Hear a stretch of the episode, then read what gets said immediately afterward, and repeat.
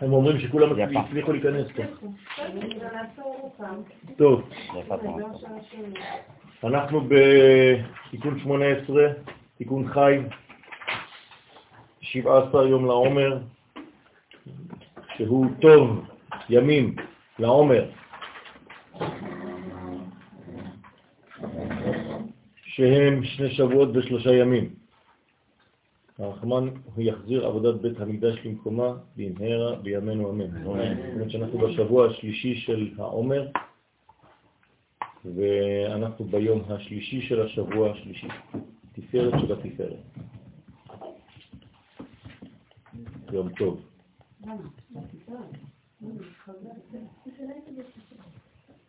אנחנו בחלק התחתון של העמודה האמצעית, ובזמנה דאילן דפקין לפתחה. ובזמן שאלו בעלי קומה דזעיר אנפין דופקים על פתח של היכל המלכות ואומרים, ואומרים אדוני שפתי תפתח, וכי יגיד תהילתך, ורוצים להכניס ולעלות שם את תפילתם, מיד התפתחת לא תרעה דהיכלה, מיד נפתח להם שער היכל של המלכות, בכמה נהורים מרקמן, בכמה אורות מרוקמים, כלומר מחוברים אחד לשני, שהם העירו במלכות מאורות החסדים, נהרים מכל גבנין דעלמא, הם מאירים מכל הגוונים שבעולם, דהיינו מכל החסדים שהתפשטו בחסד, גבורה, תפארת, נצח, הוד, וזה אירנפין, שכל אחד הוא בגוון אחר. כן, לכל ספירה יש צבע, לכל ספירה יש טבע,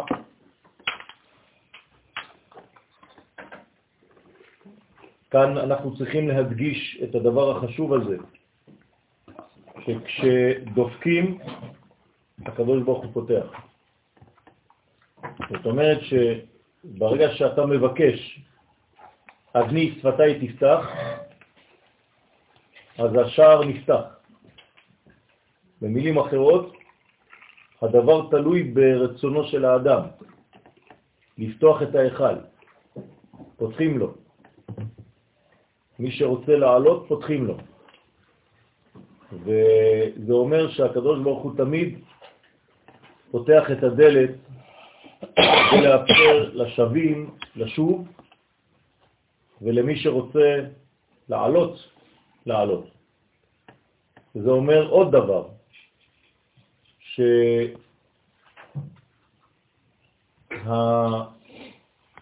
שהעלייה הזאת שהיא איננה עלייה באמת.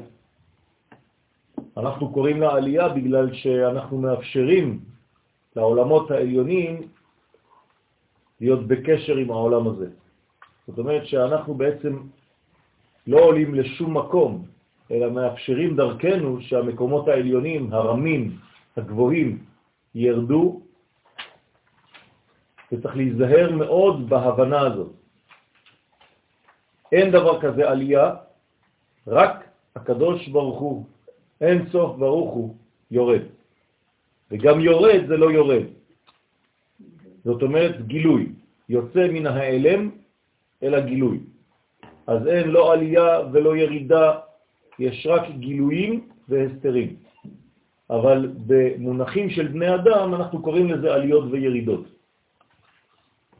אז ככל שאתה נפתח יותר, גם נפתח זה לא נפתח, אבל ככל שאתה רוצה יותר, הרצון שלך, כן, גדל יותר, הכלי שלך יכול להכיל יותר, כך בעצם אתה מעביר דרכך אורות גדולים יותר, מושגים גדולים יותר, וככל שהדברים לא נכנסים בך, זה אומר שהאורות גדולים יותר, כי מה שהפנמת, אז זה כבר הפנמת, אבל באורות המקיפים יש מדרגות שעדיין לא הפנמת.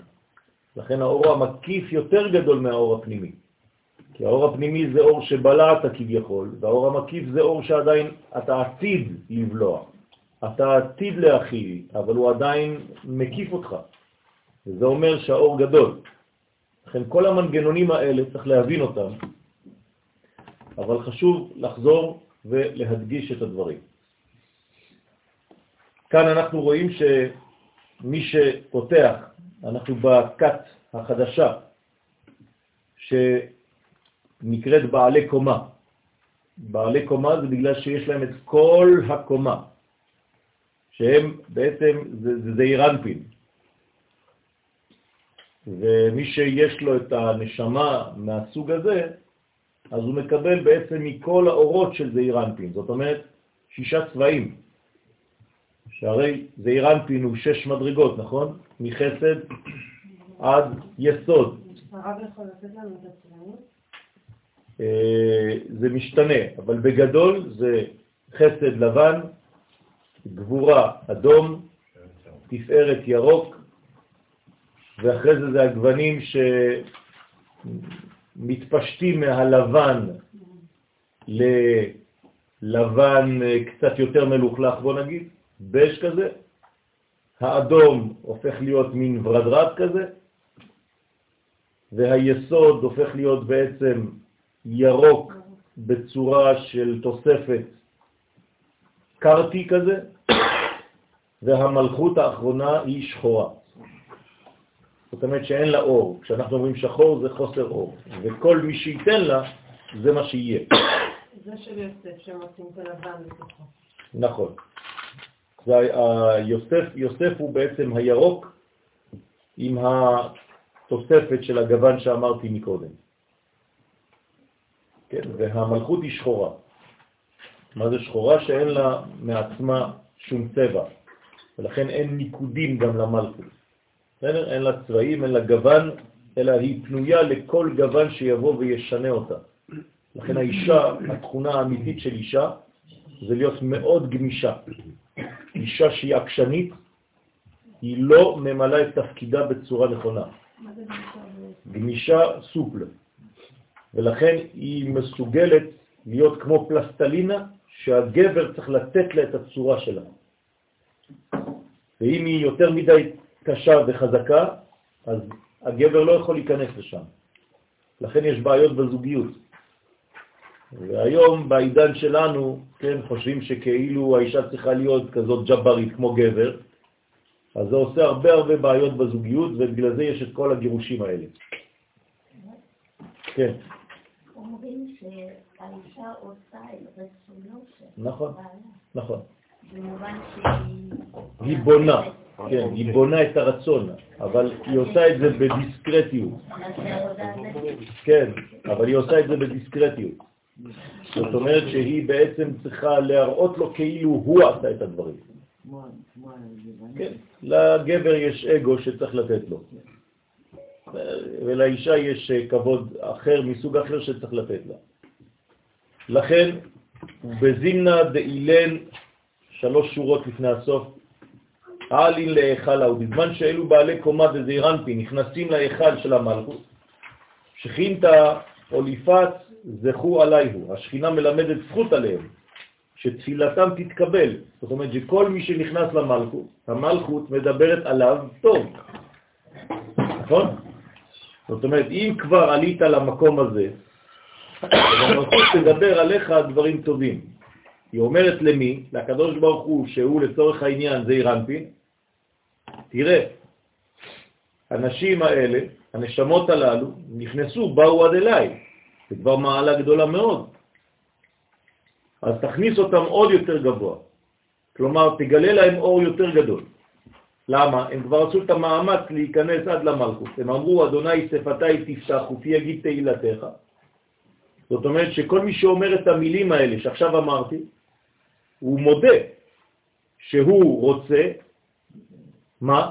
להגיד את תהילת השם. זאת אומרת, לממש את הפוטנציאל שהקדוש ברוך הוא ברא בו. הרי אנחנו אומרים, עם זו יצרתי לי תהילתי, יספרו, אז כל פעם שאני אומר השם, תפתח לי את השפתיים כדי שאני אגיד את התהילה שלך, אז אני מקיים את המצווה הזאת, את העניין הזה. כתוב שהוא יפתח לי את ה... בגלל שאני לא יכול לעשות שום דבר לבד. זה מלכות. לא. אם הוא לא פותח לי, אני לא יכול לעשות שום דבר. אם הוא לא נותן לי חיים, אני לא יכול לזוז. מודה אני לפניך מלך חי וקיים. אמרתם את זה עכשיו, לא? כן. שחזרת בי משמתי, אם הוא לא היה מחזיר לי, לא הייתי יכול לפתוח, לא יחזיר לעשות שום דבר. כן? הייתי מת לעשות. ואמרת לקדוש ברוך הוא, כן? ריבון עלמי, והיא אומרת, כן? המלכות אומרת לקדוש ברוך הוא, ריבון העולם, אתה שולט, כן? האילן מרא דקומה דקה סגדין בצלותה לגבך ארבע זימין. הנה, אלו בעלי קומה שהם קוראים לפניך ארבע פעמים. כן, כמה פעמים אנחנו משתחווים בעמיד, בעמידה, בכל העמידה? ארבע פעמים, נכון? צריך לדעת מתי כל פעם אנחנו מתכופפים וזוקפים. יש ארבע מדרגות כאלה שם. וכל פעם שאנחנו עושים את זה, אנחנו משלבים בין י' כו' לבין שם אדנות. אז צריך לדעת את השילובים, כל פעם זה אות עם אות, אות עם אות. השתחוויה שלישית, עוד פעם אות עם אות, והשתחוויה רביעית, עוד פעם אות עם אות, כדי שיהיה ארבע אותיות שם הוויה עם ארבע אותיות שם אדנות. וכל זה נמצא בעמידה. וצריך להסתכל עכשיו בכל סידור זה כתוב. אז למשל, ההשתחוויה הראשונה, מה יופיע? אות י' של י' כו' וא' של אדנית. אז אתם רואים איזה מין י' א' קטן כזה, אנשים לא יודעים מה זה. נכון? אחרי זה בהשתחוויה השנייה זה ה' עם ד'. אחרי זה בהשתחוויה השלישית זה ו' עם נ'. ובהשתחוויה הרביעית ה' עם י'. אתה בהי. זאת אומרת שזה הבניין, כן, שאנחנו בעצם בונים כדי לשלב, כי כל העמידה הזאת, מה היא? היא זיווג, נכון? בין קודשא בריחו לבין כנסת ישראל. ובמובן הפרטי, אני נמצא בתוך המהלך הזה. אני חלק מהתהליך הגדול הזה. ולכן כל זה זה בעצם זיווג אחד גדול. ככל שהזיווג בריא יותר, טוב יותר, שמח יותר, ברצון יותר, אז השפע גדול יותר. להבדיל אלף הבדלות, אבל זה אותו דבר בעולמנו. אם האיש והאישה ביחד, כן, איש ואשתו, אם אין רצון אצלו או אצלה, אז ההרגשה היא לא טובה. זה כאילו בכוח, כאילו בהכרח, אין טעם בכלל. אז גם השפע שיוצא, הוא יוצא סתם, אתה צריך לעשות את העבודה שלך ואתה, זהו. זה לא עובד ככה. גם בעמידה שלנו, אנחנו צריכים להיות במצב כזה של שמחה להיות בזיווג הזה. כלומר, אני צריך להראות פנים שמחות בזמן העמידה. אם אני עושה את העמידה שלי והפרצוף שלי כמו בתשעה באב, זה כמו שהאישה, חז ושלום, ביחד עם בעלה, והיא רק מחכה שזה ייגמר. אז חז ושלום זאת בעיה. זאת אומרת שאין שפע אמיתי שיכול לרדת. אתם צריכים להבין את זה, רבותיי. האריזל אומר שבשעת העמידה מי שלא שמח, עדיף שלא יתפלל. עכשיו, מה זה אומר? אז אני לא מתפלל? לא. הוא רוצה לומר, תעשה את המאמץ להיות בשמחה. תתרגל להיות בשמחה במצב הזה. אל תגיד, לא, אני אמרתי, או אמרו לי שאני לא שמח, אז אני לא מתפלל. לא. אתה צריך להתפלל גם בשביל להיות שמח, ולעשות את זה בשמחה. ולכן, אם אתם לא מבינים את המהלך הזה, צריך לדמות את זה מבשרי, איך זה אלוה. כמו שקורה בזוגיות שלנו, בעולם שלנו, ככה צריך להיות בעולמות העליונים. וככל שאתה בשמחה בזמן העמידה, ככה שפע יורד בקלות יותר. והקדוש ברוך הוא נותן.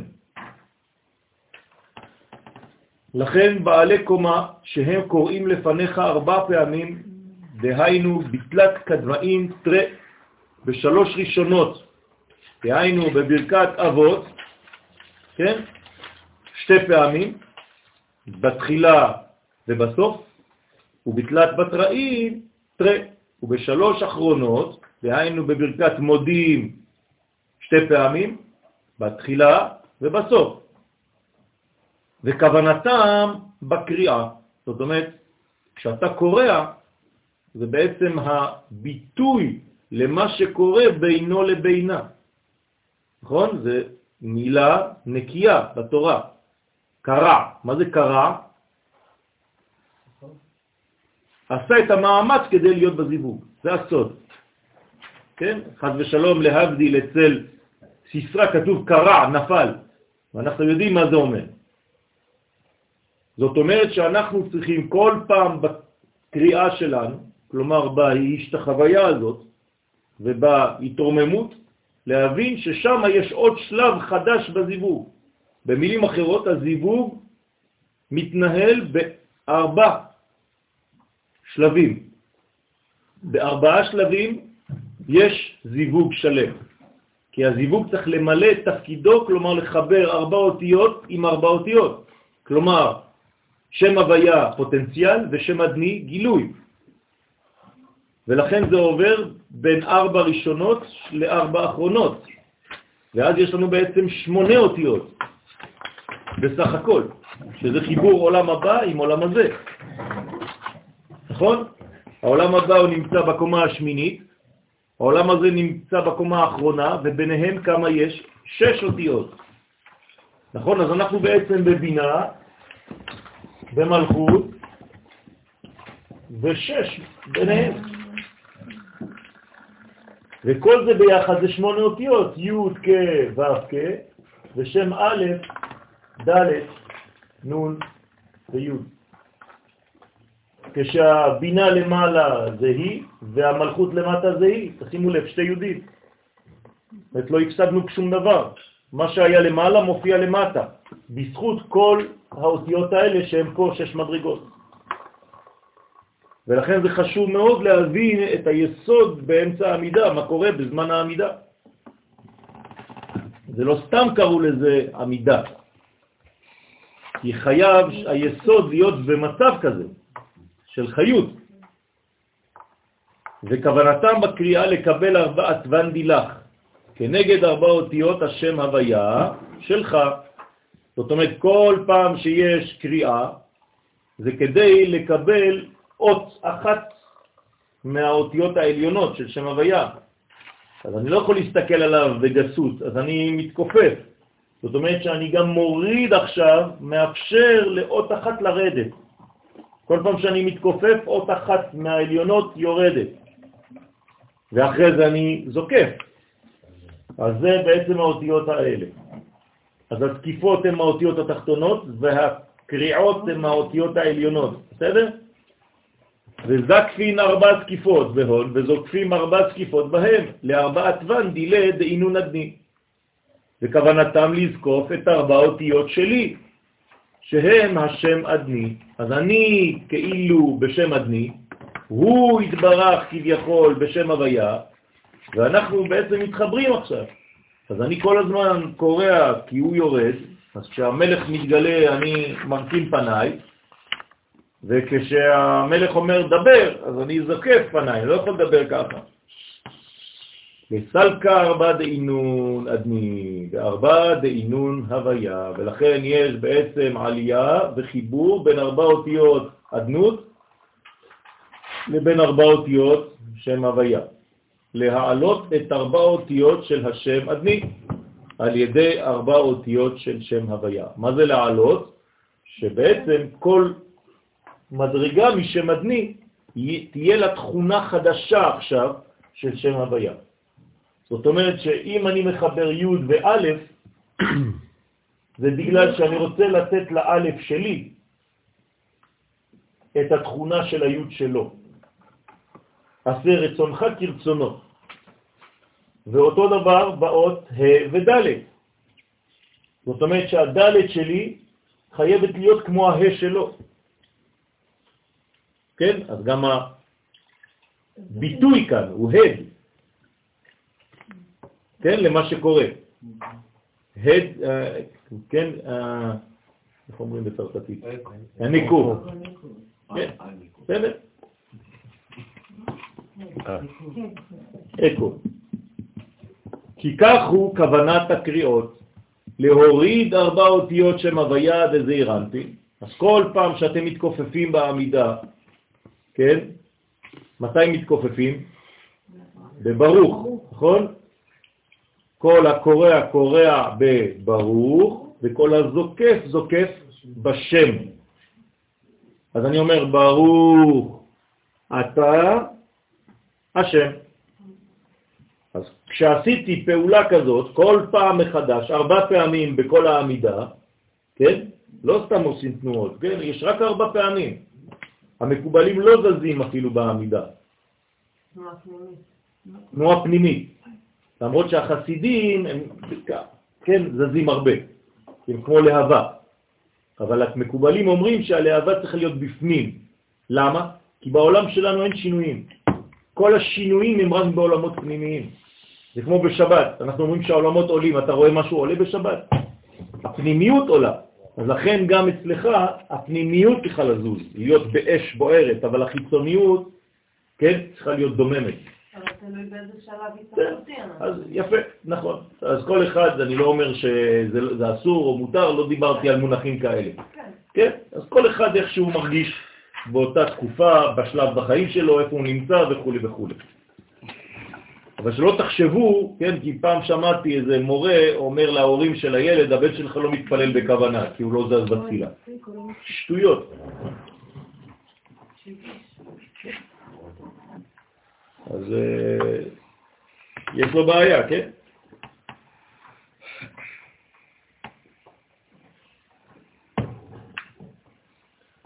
כדי לעלות בזקיפות לארבע אותיות שם עדני שבמלכות. אז המלכות עולה מדרגה, כל פעם מחדש. כמה עליות יש לנו בחיים? מיליונים! למה? כי כל יום אנחנו עושים שלוש עמידות? כפול ארבע זקיפות וקריאות, שזה 12, פלוס החזרות, שזה עושה לנו עוד פעמיים, ארבע ועוד ארבע, שמונה. אבל המהות היא אותה מהות. כן, לא, זה לא אותה מהות. כי כל תפילה היא במדרגה אחרת, ביום אחר, בשעה אחרת, שאף פעם לא הייתה. תפילת שחרית שתהיה עוד שעה, עוד שעתיים. זו תפילה שאף פעם במציאות לא הייתה, אף פעם. למה? כי היום יום חדש שאף פעם לא היה בהיסטוריה. אז זה מציאות אחרת, סיפור אחר. אז זה אינסופי. בוודאי שזה אינסופי. יפה.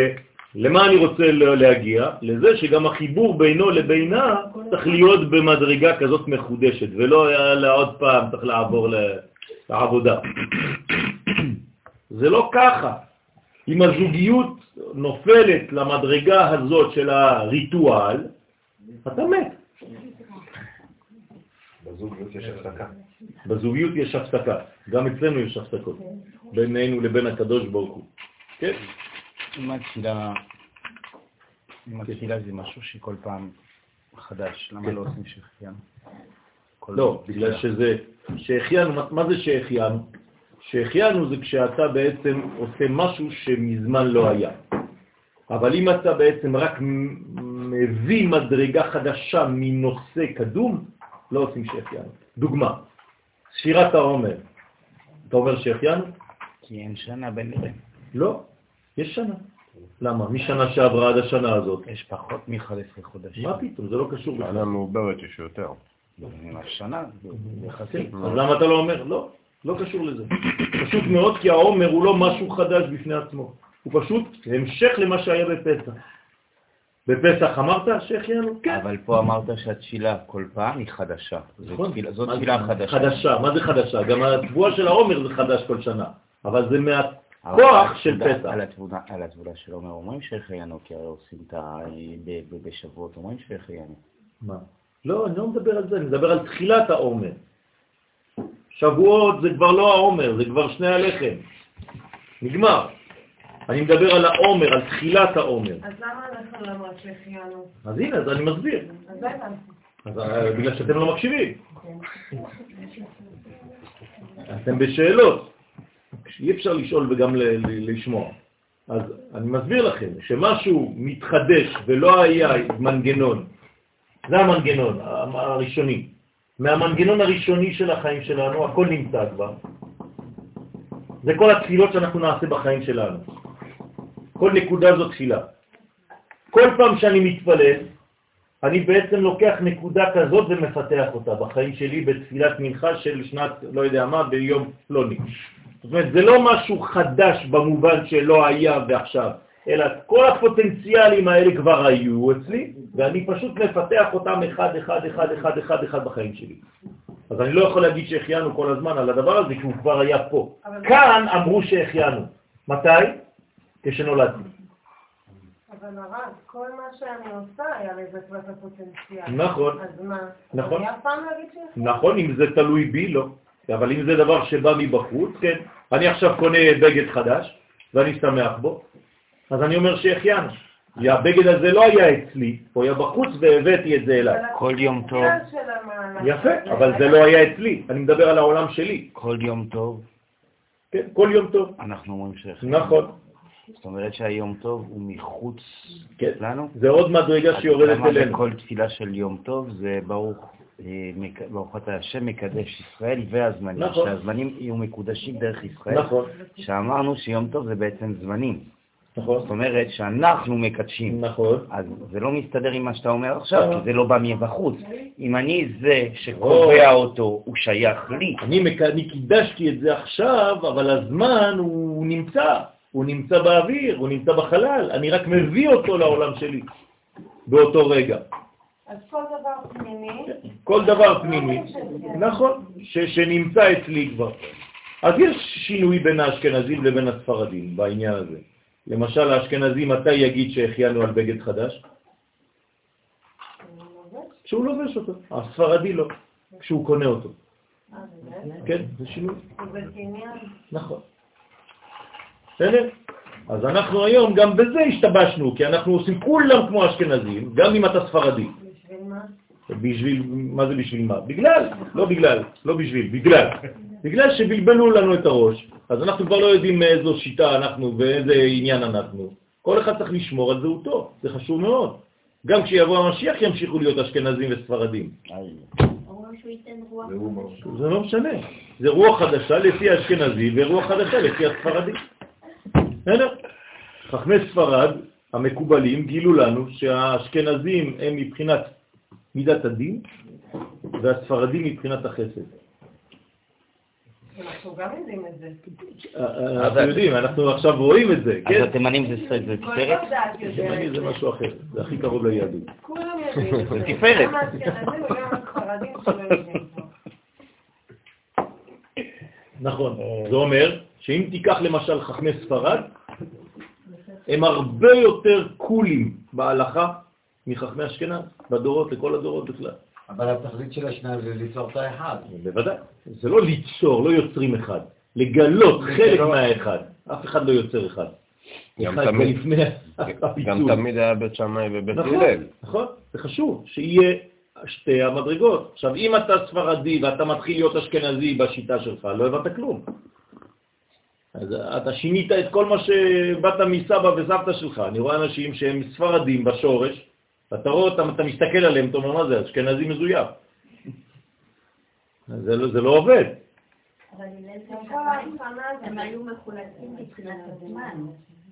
מה זאת אומרת מחולקים מבחינת הזמן? הם חיו באותו זמן.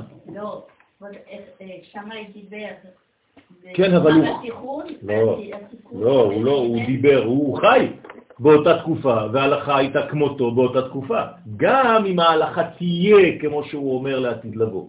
אבל בינתיים כל בית שמאי, איך הם היו עושים את ההלכה? לא. והיו להם גם כן השגות של בית שמאי, והם המשיכו להיות בית שמאי. אבל למרות זאת. הבנים והבנות היו מתחתנים ביניהם.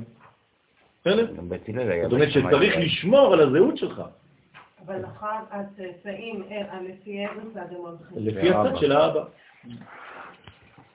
או בעל בים.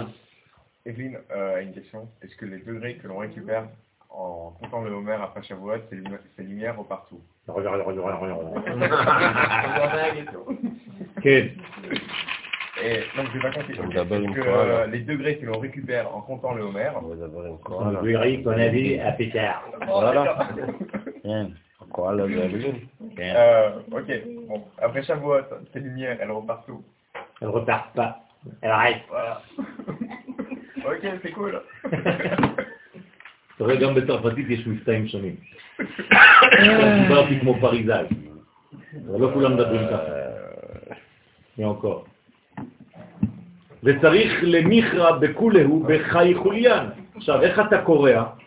כשאתה מתכופף, אתה צריך לפתוח את כל החוליות שיש לך בעמוד השדרה. הבנת? כל החוליות. זאת אומרת 18 חוליות. כלומר, אנחנו בעצם בזמן העמידה פותחים 18 חוליות ארבע פעמים. כלומר, כשאתה מתכופף ככה, אתה צריך לפתוח את כל החוליות שבעמוד השדרה, שיהיה בעצם אוויר שנכנס שם. יש כנראה מנגנון שכשאתה פותח את זה, כשאתה מתכופף ואתה פותח את הכל, אתה מאפשר בעצם רווח לבנות את הסחוס ואת כל המדרגות, לחדש אותם. ה- זה נותן 72. זה- נכון, 5, 18 כפול 4, כן, 72, זאת אומרת שבעצם כל החסד מופיע דרך הפתיחה הזאת של החוליות. וצריך לכרוע בכולם בחי חוליות שבשדרה, לקבל תמנה עשרה ברכאן כנגד 18 ברכות בעמידה.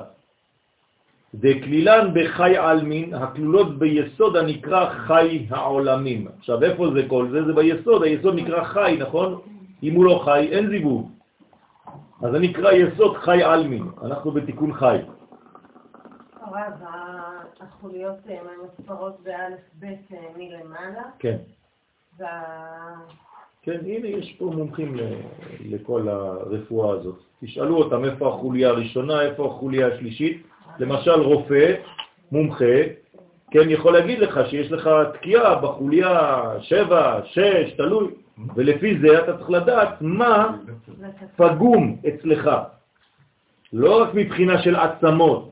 כלומר, אם הרופא הוא רופא חכם, ואתה או אתה חכם, אתה צריך לדעת שאם הוא אומר לך שיש לך בעיה בין החוליה ה-16 ל-17, מה זה אומר? אם יש לך בעיה בין החוליה השמינית לתשיעית, אתה צריך לדעת מה זה אומר. מה זה אומר? את המקבילה שלו ב-18? בוודאי. אז אתה צריך לדעת את המקבילה הזאת ומה קורה ב-18. כלומר, אני הולך לעמידה עכשיו, אני רואה את החוליה השביעית, אז אתה סופר שבע ברכות, מהשם שפתי תפתח, אתה רואה איפה הברכה השביעית, מה קורה בברכה השביעית, על מה היא מדברת, ושם זה כנראה חלק שאתה בזמן הזה כואב לך, לא טוב לך בזה. אתה צריך לתקן לפי אותה מדרגה. ודאיו תתקינו מראה מתניתים, וזה שתקנו חכמי המשנה, כן, אז חכמי המשנה, כן, הם תקנו את זה במסכת ברכות, דף כ"ח, אתם יודעים שלפני המשנה, לפני המשנה שאנחנו רואים היום, מה היה? לא, תמיד דיברו, גם במשנה דיברו, אבל מה היה לפני? איך, איך, איך פתאום הגיעו למשנה? ממה הגיעו למשנה?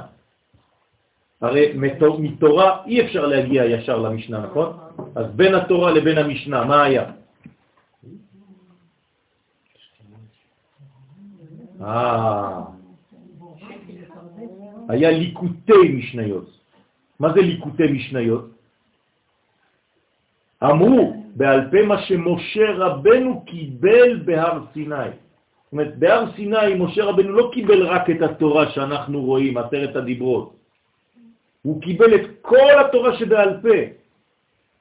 אז אתה לפעמים יש ביטוי כזה, הלכה למשה מסיני. אז מה זה הלכה למשה מסיני? מה שהוא קיבל שם, אבל זה עדיין לא נכתב, כי היה אסור לכתוב את התורה, נכון? שבעל פה. אז העבירו אותה מפה לפה. אז היה ליקוטי משניות. אבל יום אחד ראו שהמשנה הולכת לאיבוד, ישבו וסידרו את הכל. אבל לא הכניסו את כל הליקוטים האלה לתוך המשנה. יש משניות שלא נכנסו למשל, זה נקרא ברייתות, נשארו ברra, בחוץ. אבל הכניסו את מה שהיה צריך להכניס. זה כמו בתנ"ך, מי כתב את התנ"ך? למה לא הכניסו הכל בתנ"ך? כל פעם שרוצים להכניס עוד ספר לתנ"ך יש בית דין. יושבים ודנים לראות אם אפשר להכניס את זה לתנ"ך או לא. למשל עכשיו, באיזה ספר אנחנו כותבים? דברי הימים ג' נכון? אנחנו עכשיו באמצע כתיבה. אנחנו, ההיסטוריה, החיים. עוד מעט יבוא מישהו, בית דין, סנהדרין, עכשיו יהיה צריך חכם אחד עם רוח הקודש לכתוב את כל ההיסטוריה המודרנית הזאת.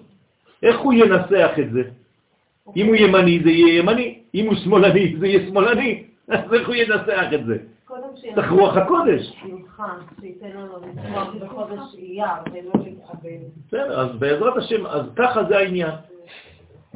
אז זה הבניין המחודש של כל הדברים. ככה צריך להבין את הדברים. אז אותו דבר פה, חכמי המשנה, בראשם רבי יהודה הנשיא, כן, עליהם השלום, המתפלל, כן, צריך שיכרע, הם קבעו את זה, לתת לנו את כל הסודות האלה. כל אלה הם היו מקובלים גדולים, חכמי קבלה, חכמי סוד.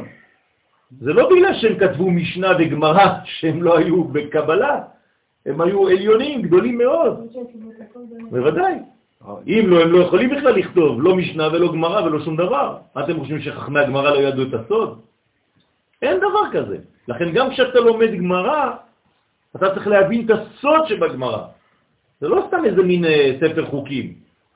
כל ההיסטוריה לא נמצאת בתורה? לא. אפילו המודרנית? לא, למה? בגלל שאנחנו רוצים לדעת רק מה שעיקרי, רק מה שמקדם את התהליך. לא אכפת לי לדעת שהיום בבוקר מכרת לי מרגז. לא, אבל איך- להסביר שלפי ה... יש- כן, קוד, בתורה, לפי. רואים? שהמקרים שעבר, זה היה קשור. לפי הסודות. נכון, אבל זה, שזה... בגלל שמי שכותב את זה הוא נביא, הוא בבחינת נביא. לכן זה על פי השם, זה לא סתם ככה כותבים, באים לכתוב היסטוריה. אני לא יכול לבוא עכשיו לקחת איזה היסטוריון של היום ולהגיד לו, טוב, תכתוב לי עכשיו מה שקרה בדור הזה. תלוי איזה שיטה יש לו. צריך להיות ממש חוכמה גדולה כדי לעשות את זה. זה לא, אתם מבינים מה אני רוצה לומר?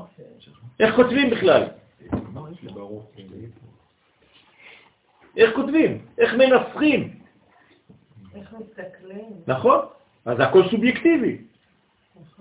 יש לכם ספר היסטוריה שהוא לא לפי ההיסטוריון שכתב אותו? לא. כל ספר, תלוי מי הוא היה בחיים שלו. אם היו לו דעות שמאל, כל הספר הוא שמאלני. אם היו לו דעות ימניות, אז כל הספר ימני. אז מה, זה אמת או שקר? הכל שקר, הכל סובייקטיבי. אז מה, איפה האמת? ביחד. אז, אז לא, אז זה אדם רק שהולך לפי האמת האלוהית, רק הוא יכול לכתוב את זה. יפה. זאת אומרת שזה מדרגה שצריך בשביל זה סנהדרין. וגילויים חדשים שיוצאים. כן. אז גם גילויים חדשים שיוצאים, הם צריכים להיות מעוגנים במה שהם קיבל משה בהר סיני. אם זה לא קשור למשה בסיני, אין דבר כזה. אין חידוש שתלמיד חכם מחדש או אומר שמשה לא קיבל בהר סיני. גם, אני אגיד עכשיו דבר מוגזם, אם משה בעצמו לא זוכר שהוא אמר את זה. יש מדרש כזה בגמרא, שרבי עקיבא אומר דברי תורה ומשה לא מבין. ואז רבי עקיבא, מישהו שואל אותו באמצע השיעור, אומר, זה הלכה למשה מסיני. אז משה אומר, וואלה, הוא ממני. חברותא. מה? אני אבל אמרתי. נכון, אבל החידוש הזה כבר ניתן למשה. בסדר? כלומר, אותו מנגנון, אותו רעיון. אין דבר חדש שלא היה. אני חוזר על מה שאני אומר לכם כבר מיליון פעם, לא מבקשים מאיתנו להמציא דברים. הכל כבר ניתן לנו בפוטנציאל ואנחנו רק פותחים. זה גם לקבל את כל. נכון. המתפלל צריך שיכרע עד והתפקקו. אז איך קוראים לפתיחה הזאת של החוליות? להתפקק. מה זה להתפקק? להוציא פקקים. כלומר, אתה תקוע שם, אתה צריך לפתוח את הפקק. אז זה נקרא להתפקקו כל חוליות שבשדרה. נכון, ושומעים את זה. בסדר? לא, לא, לא ביקשנו את זה בכלל. זה לא. כן? לא צריך להיות אה, אה, מרושע עם הגוף שלך, צריך להיות בעדינות. כלומר, צריך לכבד את הגוף. בשדרה פירש רש"י, תראו מה אומר רש"י, עליו השלום, שיראו הפקקים שהם הקשרים שבשדרה. כלומר, צריך לראות את זה. יצא בול חדש של רש"י בצרפת עכשיו. כן. הייתם פעם את הראש של רש"י? מהמם. כן? הייתם למה הוא דומה? נראה לכם את הבול שלו. בול חדש. כן, הצרפתים הציעו עכשיו... אה, מי זוכר איך הוא נראה? הם רוצים... הנה רש"י. הם מרגישים שהיהודים עובדים לפעמים. כן, הם רוצים לעשות... אה, זה. מפצים, סודיוסינג. הנה רש"י. בול חדש שיצא החודש. אתם לא רואים? לפי מה הם עשו את זה? הנה, זה כתוב אפילו, כשאני מקטין את זה, אתם רואים רש"י. הם עשו, זה בול, צרפתי, שיצא עכשיו. אז אה, כל היהודים קנו את זה בטונות, לא נשאר כבר. Comment on peut être aussi Je ne vois que ta lips. Je ne sais pas ce que ça veut dire. Elle voit que mes lèvres. Oui. Ouais, que...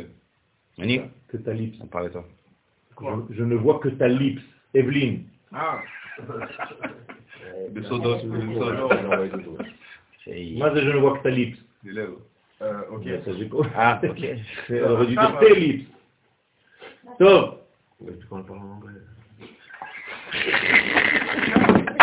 יש לנו קודים פה, אבלין אומרת שהיא רואה רק את הליפס שלי. אה. הכל בסודות, הכל בסודות. טוב. כן, טוב. אז הבנתם את איך זה עובד? אז אומר רש"י שכל המדרגות ייראו הפקקים, ושדרה יהיו לולב, ומה זה עמוד השדרה? זה לולב. כלומר, עמוד השדרה דומה ללולב. אתם רואים שבלולב יש טק, טק, טק, כך כאלה, נכון? כשאתה מכופף את הלולב זה עושה דבר כזה, נכון? אז כל זה זה בעצם לפתוח פקק. אז אתה צריך להיות בעצם כמו הלולב הזה. לפתוח את כל הפקקים שפוקקים אותך. יש אה, למשל בנישואים, בזמן החתונה, כתוב מתפקקים כל אבונותיו של האדם. אז גם כאן יש איזה מין כפרה שהכל מתפקק. כלומר, אתה מוציא את מה שחוסם אותך בחיים. כל החסימות שלך זה בגלל שעמוד השדרה שלך לא עובד. אז צריך בכל יום לעשות כמה פעמים, זה הטיפול שלנו, כמה פעמים כאלה? שלוש פעמים כפול ארבע, נכון? 134. שלוש כפול ארבע, 12 כאלה כל יום. כפול 18. מה? לא, אנחנו לא עושים 18 פעמים, רק 4 בכל עמידה. זאת אומרת, כל יום צריך לעשות לפחות את התנועה הזאת 12 פעמים כדי לפתוח חמצן שייכנס בעמוד השדרה. בסדר? הנה, זה רש"י, נכון. זה זה הגבול. אבל יש גם כן המוסף, מה? כן. לא, אני אני מדבר, כן, כל יום רגיל, נכון, נכון, כל יום, 18 בדיוק. נכון. ואמרו חז"ל, אם נפרצו עליו פסול, רוצה לומר אם נתלשו העלים שמהשדרה פסול. זאת אומרת, אם אני לוקח עכשיו באמצע הלולב ואני מוציא אחד כזה, פסלתי את הלולב, בסדר? כי גב נדע, אותו דבר, אצל האדם, צריך דלה יפסיק בתם נסרה ברכן לצלותה. כן, זה צריך להיזהר שלא יפסיק ב-18 ברכות של העמידה. זה אומר, ש... הנה, עכשיו אנחנו אומרים. זה אומר שאסור לעצור בזמן העמידה, גם אם אתה עכשיו אומר לעצמך, מתחיל לעשות חשבונות, טוב, עכשיו לא כיוונתי, עכשיו אני צריך לכוון, וזה זה נקרא לעצור. לא לעצור בזמן העמידה. בזמן העמידה, תתפלל. זה צריך להיות ברצף. תכוון, איפה שאתה נמצא תכוון, אבל אל תתחיל להגיד עכשיו אני מכוון, אז עכשיו לא כיוונתי, אז עכשיו אני מכוון. אתה כבר יוצא מהעמידה. תישאר, כן, מחובר למציאות של העמידה, של מה שאתה עושה עכשיו, ולא להפסיק בתוך העמידה. מה זה הפסקה בעמידה? כן? ללכת זה לא להפסיק למשל. אם משהו מפריע לך באמצע העמידה, אתה יכול לזוז. אנשים אה, לא זזים, הם חושבים שהם תקועים שם. לא. אם משהו מפריע לך, אם אתה ליד מקום מלוכלך עם ריח, תזוז. מסוף הריח עוד 400. זה לא נקרא הפסקה. אבל לדבר באמצע העמידה זה אסור. זה נקרא הפסקה. גם בחזרה? בסדר? מה? גם בחזרה? בוודאי, בחזרה אסור אפילו ללמוד. מהבית שמאי, אה? כן? אסור אפילו לפתוח ספר וללמוד בזמן החזרה, כי החזרה הרבה יותר עליונה מהעמידה עצמה. ובחזרה כולם, אה, מה אכפת? העיקר שהוא הוא, הוא לבד. כאילו החזן מסכן לא יתפלל, אז הוא צריך לעשות חזרה בשביל עצמו. אז כולם מדברים. אני כבר התפללתי, מה אכפת לי ממנו? יחמר, זה לא בשבילו, זה בשבילך. ואתה במדרגה הרבה יותר גבוהה מאשר בעמידה שלך. הנה עוד בלבול. אנחנו חושבים שהפרט יותר גדול מהכלל. סליחה, כשיש תנועה בעצם, כשיש תנועה בזמן, שאמרת שלא עושים את זה, אנחנו- בזמן העמידה זה בעצם איזושהי זרימה, כי אם הוא עומד ישר וכשהוא קורא, אז אין את התהליך של זרימה. יש את הזרימה, בגלל שהזרימה היא באה רק כשאתה נמצא בנקודות הספציפיות האלה, ואז כשאתה מתכופף, הכפיפה היא לא בבת אחת. לכן אמרתי, איך מתכופפים? קודם כל הגוף, אחר כך הראש, ואחרי זה הגוף, ואחר כך הראש. אז זה גם שלוש פעמים. אז בתוך זה זה גם מחולק, בסדר? Euh, Evelyne pose une question, la question. La colonne vertébrale, elle comprend... Voilà, la לא, colonne vertébrale co- correspond aux 22 lettres du alphabet. Si oui, pourquoi 18 Pourquoi je connais ça כמה חוליות יש בעמוד השדרה? 24, 22. 18. אין 18. כן, זה ה-18 שזזות. יש שבע צוואריות, 12 אה, חזיות ועוד שבע של הלומברום, שזה כאילו התחתונות. אוקיי, עכשיו מה זז מכל זה? מה יכול. להתפתח מכל זה? הכל, חוץ מהחמש של, הסקרום, שהם לא נחשב, אחד או חמש, תלוי איך זה בדיוק. מה שאנחנו אומרים. לא, אבל זה 22 שבע, פחות 5. שבע, 12, 6. בסדר, לא חשוב, אבל מה, אתה אומר לי חוץ... שבע, 12, 6. נו, אז כמה זה יוצא? 7 עד 12 ו-6. 12 ו-6. למה אתה לא סופר את הצוואר? אתה לא מזיז את הצוואר? יופי, אז בוא נגיד שאתה לא מזיז שניים מהצוואר, יאללה, אני אהיה לארג' איתך. אולי צוואר זה עוד- איבר. חברים, או שמזיז או שלא מזיז. צוואר אתה לא יכול להזיז נגיד שתיים. זה הסינקרום, כמה אתה לא מזיז ממנו? הסקרום זה אחד, אתה. מוריד אחד, תלוי בספירה, אם אתה, אם אתה סופר אחד כחלק מהשבע התחתונות, זה רק אחד בלבד, אם אתה סופר אחד בפני עצמו זה חמש. אז זה אומר שש ועוד חמש. זה תלוי, אין, אין ספירה, ש... אין, ספירה, אין כרגע, אני לא רואה ספירה ש... שיוצאת שמונה עשרה. סליחה. אנחנו כבר עשינו את זה פעם שעברה, כבר התווכחנו על זה פעם שעברה. שמע, רבי שניאור זלמן עליו השלום מביא בדיוק את העניין הזה, והוא אומר שמה שיש 18. ואני לא יודע, לא- לראות איך בונים את זה. זהו, אני לא מבין איך בונים את זה. בסדר. שהחלוקה של הרפואה והחלוקה שלהם היא שונה. החלוקה של הרפואה מתבססת על פן מסוים, והחלוקה שלהם מתבססת על דבר אחר. זה יכול להיות שצוואר נחשב כיחידה אחת, וזה מתחלק בצורה שונה. אני כנראה, אצל חכמי הסוד החלוקה היא שונה. אני לא, אני לא כל כך אה, הולך רק לפי הרפואה, כי, כי זה כאילו ללכת לתנ"ך. לא, ברור, בסדר, אבל על פי התנ"ך הוא גם הרפואה זה כן, לא... אה, מי חילק לנו את התנ"ך לפסוקים? הנוצרים. אז התנ"ך שאנחנו יש לנו היום, כל תנ"ך, אתה אומר פרק ב' אה, פסוק ד', מי עשה את זה? כומר, אנגלי. הוא חילק לנו את זה. עכשיו, אם הוא חילק את שלך. זה לפסוקים, זאת אומרת שהייתה לו שיטה, ובשיטה הייתה מגמה. ואתם לא יודעים כמה זה גרוע איך שאנחנו לומדים היום עם השיטה הזאת. לא, לא, לא. משה לא, לא חילק את זה. לא, לפרשיות. לפרשיות, לא לפרקים ולפסוקים. אז היום החלוקה שלנו היא שיטתית. בלי נדר, אולי בשבת אני אביא לכם דוגמה ושיעור לדבר הזה, שזה כל כך גרוע שאנחנו הולכים לפי השיטה הזאת. אבל אין לנו תנ"כים אחרים. נכון, זאת בעיה. דהיינו לקבל חי נענועים דלולב, לפי שהם כנגד חי נענועים של הלולב. כמה בלולב אנחנו עושים כיוונים? 18, נכון? חי חי יודוך. איך 18? שש פעמים כפול שלוש, נכון? אנחנו עושים כל פעם שלוש, אחד, שתיים, שלוש, לשישה צדדים. שעל ידיהם ממשיכים החסדים למלכות מכל לבב קצוות. אז זה בדיוק דומה לאותו עניין, לאותה עמידה. זאת אומרת, הנענוע של הלולב זה בעצם הנענועים שלי, כלומר, מה קורה באותו זמן? זיווג. זאת אומרת שהזיווג בין זעירנפין למלכות, כמו בלולב, הוא נעשה דרך העמידה. אז בעמידה אני בעצמי הלולב, כל אחד מאיתנו הוא הלולב. אז אתה אסור לך להיות יבש, נכון? כי אם לולב היבש, פשוט. אז גם בעמידה, אם אתה יבש, אתה בבעיה. כן בתפילת חי ברכות. כל הברכות הם קשר אחד של תיקון קומת המלכות. זאת אומרת, כל הברכות זה רק בשביל דבר אחד, להביא את האור העליון למלכות. זה מה שצריך לדאוג. אני אומר את זה במילים פשוטות כדי שלא להישאר באוויר. כל המגמה שלנו, לא חשוב מתי, הנה עכשיו אנחנו לומדים תורה, אני יש לי רק רעיון אחד, להביא יותר אור אלוהי לעולם הזה. נקודה.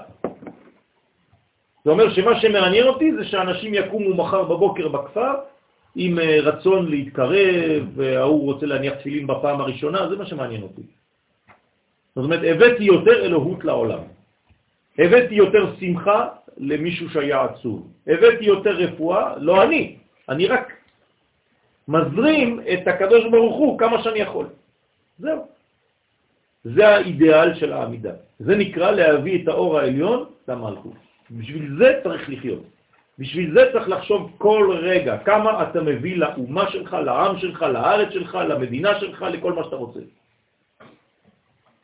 ואם היינו פועלים בצורה כזאת, זה מין דאגה אינטנסיבית, כן? כל יום, כל רגע, כמה שיהיה יותר אור במלכות. אני רק רוצה למלא את המלכות, כאילו יש לי סל שאני צריך למלא אותו כל הזמן. זה נקרא יראת השם. בסדר? כן. כשאנחנו מסתכלים בסידור של התפילה, כן. אז אומרים שמתחילים בעולם העשייה, ואחר כך כן. בעולם היצירה וכו'. ובעמידה זה שזה עולם כן. האצילות. איך זה מתקשר? זה מלכות דאצילות שאתה מתכוון, כשאתה אומר איחוד עם המלכות? תמיד זה מלכות דאצילות. אה, רק שכשאנחנו, אנחנו, עוד פעם, אנחנו לא עולים לשום עולם, העולם יורד. כלומר, כשאני מתחיל אני במקום שלי, אני לא זז. אני פשוט נפגש עם מודעות של עולם העשייה. אחרי זה אני נפגש עם מהות אחרת, כי התרחבתי, אז עולם יותר גבוה מתגלה אליי. ואז אני מתרחב עוד יותר, וגבוה עוד יותר מתגלה אליי, עד שיש עולם שאסור לי אפילו לשבת בו, כי אני בעולם גבוה, אז לכן זה נקרא עמידה. אז אני עכשיו נמצא בעולם של אצילות, אבל כל זה זה המלכות של אותו עולם, זה מה שמעניין אותי, כי משם אני עולה לזעירנפין של אצילות. בסדר? אז זאת המגמה.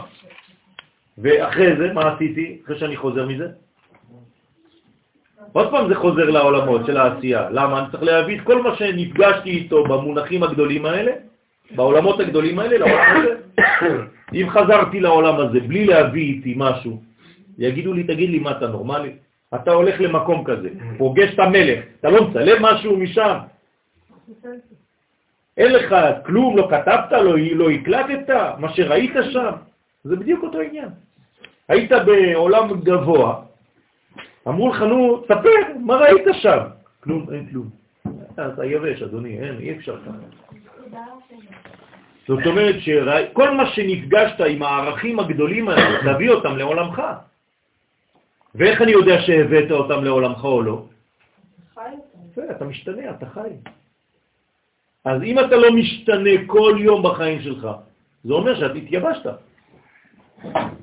אז כל יום כשאני נפגש עם העולמות העליונים האלה, עם המדרגות העליונות האלה, הקדוש ברוך הוא בעצם מחדש בטובו בכל יום, תמיד, מעשה בראשית. אבל אני צריך להיות במקום הזה, של החידוש הזה. אז ההתחדשות הזאת דורשת ממני מאמץ. כלומר, אם אני לא מתאמץ, אני מתיישן, אני מזדקן. אין לי כבר כוח, וזה מופיע ב... אין לי כבר כוח לכלום, עזבו אותי. הדבר הזה מראה שאתה במצב של דיכאון. אתה צריך לצאת מהדיפרסיה הזאת. נכון? ולכן בסידורים בצרפתית כתוב ריטואל של תפילה, חז ושלום. זה הכל חוץ מריטואל. הריטואל הורג את האדם. אסור להתפלל בריטואל של תפילה. תפילה זה לא ריטואל. דתי. כן, נכון. אז צריך להיזהר מאוד מהדברים האלה. אז הסידור אמנם מסודר, אבל הוא רק מסודר במילים שלו. אתה, מה שאתה פוגש במילים האלה זה כל הזמן חדש. זה הרבה יותר חזק עם הקורבנות, כי הרי זה מחליף קורבן. נכון, נכון, נכון. פה אתה לא רואה את זה, אז אתה, אתה אומר, טוב, עשיתי את העמידה. אני רואה אנשים, חס ושלום, בלי לשפוט, כן? מתחילים את העמידה, עוד לא הגעת לברך עלינו או ברכנו עכשיו, כבר אה, יושבים. חס ושלום ממרומיו. מה, איפה, איפה היית בכלל? אני זוכר פעם אחת אה, התפללתי ככה, הייתי בגיל אה, 13, משהו כזה. סבתא שלי התעוררה, הייתה, היא התעוררה, היא התעוררה בארבע לפנות בוקר, ראתה אותי עושה עמידה ככה. היא באה, צעקה עליי, חבל על הזמן. לי, איך אתה יכול להתפלל ככה, תגיד לי? זה כמו איזה חפיף כזה, צעיר כזה, מסתכל על כל דבר. כן, העיקר שאתה אומר כמה מילים ועושה שלום וזה. היא באה, נתנה לי שיעור לחיים. אמר לי, תגיד לי, אתה לא מתבייש? כן, כמובן, בצרפתית, מתחשמש. כן. כן. אז אמרתי לה, עלש, כן, אז היא הסבירה לי, כן, בצרפתית שלה, בערבית, כן, המודרני. מה לא עושים? אי אפשר להתפלל בצורה כזאת. אז אלו התיבות, כמה דהוקמו מראה מתניתין. אפילו נחש כרוך על עקבו לא יפסיק. כן? אז הוא מיותר. כן, לא יודע מה הוא רוצה לומר פה. זאת אומרת שבעצם גם אם יש... אמרו מתמיתים. אה? מה זה? תיבות של כמה דאמרו אמרי מתמיתים. כמה דהו כמו אמרי מתניתין. אפילו נחש כרוך על עקבו לא יפסיק. מה זה הוא מיותר? אלו התיבות, כמה דאמרו אמרי כן, מתמיתים. אבל למה זה מיותר? אה, כמו שאמרו בעלי המשנה, אה, מה אכפת לי שהם אמרו או לא אמרו, אם זה כתוב הם אמרו את זה. אוקיי. אז מה, הם כותבים לי שהם אמרו את זה? אני קורא משנה, אני יודע שהם כתבו. טוב, כנראה. אוקיי. זאת אומרת, למה לא צריך להפסיק? אם אתה רואה נחש בזמן העמידה, מה אתה עושה? כלום, אתה ממשיך. ממשיך להתפלל. למה? אם אתה לא זז, הנחש לא מקיש אותך. כי הנחש הוא לא מקיש אם אין לו, הוא שליח. הנחש הוא שליח של הקדוש ברוך הוא. הוא לא סתם מקיש מישהו. אבל, אם זה עקרב, אתה בורח. אתה צריך להרוג אותו. זה חתול שלא נותן להיכנס. חתול זה, אז תעזבי אותו. לא- בסדר? אני מדבר עכשיו על עקרב ועל נחש. זה שחיטה. כלומר, אם זה נחש, למה לא צריך להפסיק אותו? כי נחש, כשהוא מקיש, מה קורה לאדם? נהיה קר. להפך, מתחמם. הארץ שלו. העקרב מקרר. זאת אומרת, מה יותר חמור? להתקרר בעבודת השם. זה המעלה. ולכן, הקרב, אם הוא בא, אתה צריך להפסיק, להרוג אותו ולהמשיך. כי הקרב הוא לא עוקץ בגלל ששלחו אותו, זה הטבע שלו. הוא עוקץ, כל בן אדם. אבל למה צריך להפסיק להרוג אותו? בגלל שהוא בא להרוג אותך. הוא בא להרוג אם אני אותך. אפשר להתפלל, מה מה יכול לקרות? להכות אותך. קבל עקיצה. תקבל עקיצה וזהו. אתה תפסיק בין כה וכה. אז עדיף להפסיק לפני. כמה פעמים הייתי ליד הקרבים לא עקצו אותי? אה, כי לא התפללתי. לא, אני מנסה ל... הם ידעו שאתה שוטר, אה, כן? על אופנוע. לא- לא רצו שתעצור אותם. אתה יודע, יודעים, שוטרים זה מסוכן. בסדר? אנחנו לא מדברים. עכשיו על עמידה. יבואו, יגידו לך תעשה עכשיו על. תפילת שמונה. בסדר. מה, אתה מתפלל ליד הקרבים ככה כל הזמן? אם היה עובר לידי דעתי, הוא לא היה עושה לי כלום. לא- לא, אבל- הוא בכלל לא מודע לקיום שלי, כאילו. אל תדאג, הוא מודע לכל קיום. הוא הולך לפי, זה כמו החום. הוא הולך לפי החום. הוא מזהה, זה כמו מטוס שאתה שולח טיל, הוא הוא ילך איפה שתלך. אני חושב שהוא אוהב את הבריות ואת החיות, קשה לו לעניין כן. של להרוג. לא? יש מצווה לדבר שיכול להזיק לך, לה- להרוג אותו. אנחנו לא סתם הורגים לא, הוא חיים. כותב בשורה התחתונה. הוא ממשיך ואומר, בגין דחי עלמין יהיו דאחיד בין י"ק ו"ק לאדני. כלומר, לפי שהיסוד הנקרא חי העולמים הוא המייחד בין שני שמות הוויה ואדנות, זה הבנו, נכון? הבנו, אמרנו. כגב נדע, כאין זה, כן, כאין זה, כמו שאנחנו רואים עכשיו את שני השמות משולבים, אחד בתוך השני, דסליק לחושבן אמן. כלומר, הגימטריה של כל זה ביחד, של שני השמות, זה אמן, 91. נכון? שעולה למספר אמן. כלומר, מה קורה כאן? אמרנו מה זה לאמן בעברית? לאמן. לאשר. נכון? לאשר. כלומר, כל פעם שאני עושה את הזיווג הזה, אני מאשר את העולמות העליוני- העליונים בעולמי. אני מביא אותם לעולמי. זאת אומרת, בגינדה ובשביל שצריך לייחד שני שמות הללו, לכן אמרו חז"ל במסכת ברכות, אפילו נחש כרוך על עקבו, דהיינו הקליפה רוצה לבלבל אותו בתפילתו, במחשבות של פגם, כן, העקב שהוא היסוד, כי הנחש הוא מקיש בעקב, נכון? איפה זה כתוב? נכון. והוא ישופנו עקב, בבראשית. זאת אומרת שהנחש הוא הולך לעקב. אתה תשופנו ראש. והוא אתה. תשופנו ראש והוא ישופך עקב. לא יפסיק, לא ייתן מקום לנחש להפסיק בתפילתו, כי על ידי זה יגרום פירוד בין אלו שני שמות המתייחדים. בסדר? אז אסור להפסיק בייחוד הזה בינו לבינה. זה כמו שהמלך והמלכה בייחוד ואתה נכנס ואומר לו, אדוני המלך, קיבלת מכתב. אתה לא רואה שאני בזמן ייחוד? אז אסור להפסיק באמצע העמידה, זה כאילו אתה מפסיק בזמן הזיווג. בסדר? שזה הזמן הכי אינטימי שיש לאדם. ולכן זה העניין.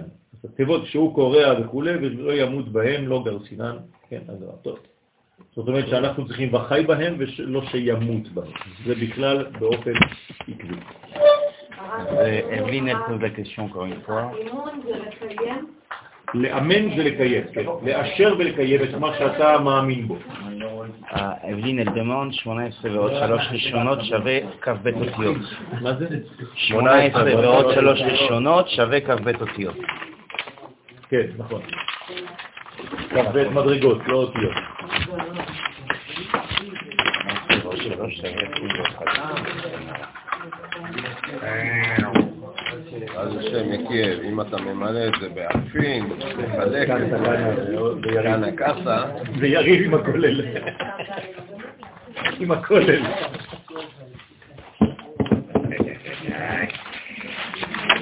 Euh, C'est la Portugaise, t'as toutes les permissions, hein זה יהפוך להיות הספר. Aïe, aïe, aïe, aïe, aïe, aïe. Hein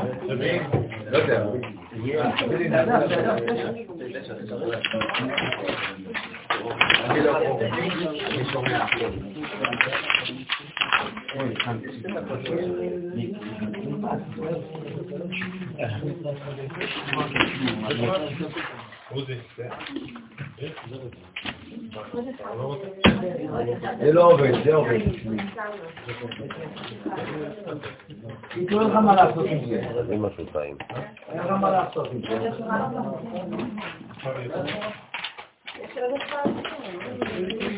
ביטחון של... אה, מסכנים, אתה רוצה? יאללה, קבל. לא. אבל תזין לי, אני לא יכול, אני לא... בגדול, הוא עוסק בכל הקבוצות של נשמות שנכנסות לעולם האצילות, כלומר למלכות, ואיך המלכות מתנהגת לפי הנשמה שנכנסת שם, לפי מדרגות מדרגות. יש נשמות שהן? יותר של נביאים, יש נשמות יותר של חוזים, יש נשמות יותר של יסוד, יש נשמות יותר של כאלה וכאלה וכאלה, כל אחד בעצם נכנס ואיך היחס בתוך עולם הזה. זאת אומרת שאנחנו עכשיו נפגשים עם כל סוגי הנשמות שמתפללות. ואנחנו בעצם מכבדים, זה אומר שהזוהר מכבד כל מדרגה לפי הספציפיות שלה. לא בגלל שאנחנו נפגשים עם הכלל, שהכלל הורג את הפרטים. לא. ביהדות הכלל לא הורג את הפרטים, ולא רק שהוא לא הורג אותם, אלא הוא מחיה כל פרט לפי הזהות שלו. זאת אומרת שזה היופי ביהדות. זה שהכלל מכבד ושומר את הייחודיות של כל מדרגה, וכל מדרגה צריכה לגלות את אותו כלל, אבל לפי הייחודיות שלה. זה הסוד הגדול. בסדר? זה, זה, זה הנושא המרכזי. ועוד, יש לפרש מה שאמרו חז"ל, כל הקורא הקורא בברוך, כן, זה מה שהזכרנו מקודם, כלומר, זה הכלל. כשאתה אומר ברוך אתה קורא, כי עניין הקריאה הוא ביסוד, ועל ידי הקריאה מורידים שפע מהיסוד למלכות. אמרנו שאנחנו עושים תנועה, אקט סימבולי, כדי להמחיש שאנחנו מורידים עכשיו מדרגה. כלומר, כשאני מרכין את הראש, אני מוריד י', וכשאני מרומם את הראש, אני מרים א', ואז אני גורם לזיווג ביניהם. בסדר? ההוקמוה, סליחה? אני צריך לכוון את זה? כן, צריך לכוון, כתוב לך בסידור גם. כתוב לך גם בסידור באותו זמן, שעכשיו זה הזמן של הי"א, אחרי זה זה הזמן של הה"א, אחרי זה זה הזמן וכו', בארבע קריאות האלה. כל קריאה זה... ההוקמו, הרי ביארו חז"ל, שצריך לכלול בעשר ספירן, שצריך לכלול ביסוד עשר ספירות, הנה, כן? זאת אומרת שכל היסוד הוא כלול מעשר ספירות, זאת אומרת שאתה צריך כל הזמן להיות גם בפרט שאתה נמצא בו, אבל לעולם לא לשכוח את התמונה הכללית. כן? וזה בחיים שלנו בכלל. למשל, אני עכשיו מצייר, יש לי ציור. אני לא יכול להיות בכל הציור כל רגע. יש לי פרט קטן שאני עובד עליו עכשיו, נכון? אבל זה לא נכון. גם אם אני עובד עכשיו על הפרט הזה, אני כל הזמן צריך להתרחק ולהסתכל איך הוא נכנס לכל המנגנון הזה, כי אם לא, יכול להיות שזה עשיתי מאוד יפה, אבל זה לא שווה, לא, לא מתאים לשאר. אז מה עשיתי? אז זה רק מכער את הציור במקום לעשות אותו יותר יפה.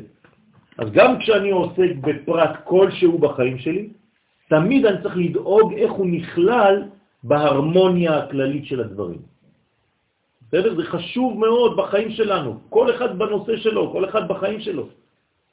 גם אם אתה רוצה. יש אנשים שבגלל זה אין להם טעם. יש אנשים שאין להם טעם, הם קונים לך דבר ב... בגלל שזה עולה 10,000 שקל, אז הם ילכו להשקיע ב-10,000 שקל, והם ישימו לך את זה פה. אז זה יקר, זה יפה, בפני עצמו. אבל ביחס לכל מה שעשית בבית, סתם עומד שם באמצע, אתה לא מבין. אנשים שאין להם טעם. הם מסתכלים על הפרט הספציפי הזה, אבל בתוך המכלול זה מכוער. בבישול זה אותו דבר. זה אותו דבר בבישול. ובהכל, אני אומר לכם, אני רק נותן לכם דוגמאות, בכל המציאות, בכל התכנים, בכל המציאות זה אותו דבר. כן, אמרנו כלל פחת כלל. בדיוק. בפרט יש הקשר. נכון, אז זה בדיוק. נכון, זה השורש שלו, של אותו פרט. כלומר, אל תוציא את הדברים מהקשרם הכללי. וגם בדיבור שלך זה אותו דבר. לפעמים אנשים פתאום מוציאים לי איזה משפט לא קשור בכלל לכלום. אתה אומר, טוב, בסדר, אתה ממשיך, כאילו, אתה לא רוצה להעליב, אז... אה, אבל צריך שהכל יהיה קשור, כן? זה, זה, היום זה, זה הדיבור של הצעירים, מה קשור. אבל זה גם זה, כן, מה הקשר, אבל גם זה לא קשור. לא סתם מילה, באוויר. אתה אומר לו דברים מאוד קשורים, הוא אומר לך, מה הקשר? כי הכל... צריך להגיד מילים. כי הכל בכאילו. כן, נכון. שצריך לכלול ביסוד עשר ספירות. לא. ילדים ובני נוער, הם רואים קשר שאנחנו לא רואים. יש הרבה לינקים. כן, ואני ממש בלייק. הוא באמת, כאילו... הוא באמת שואל, מה הקשר? כאילו. נכון, יש פה כאילו. למה הוא לא מוצא את הקשר אולי? אז לכן צריך, כן, הקשר זה היסוד.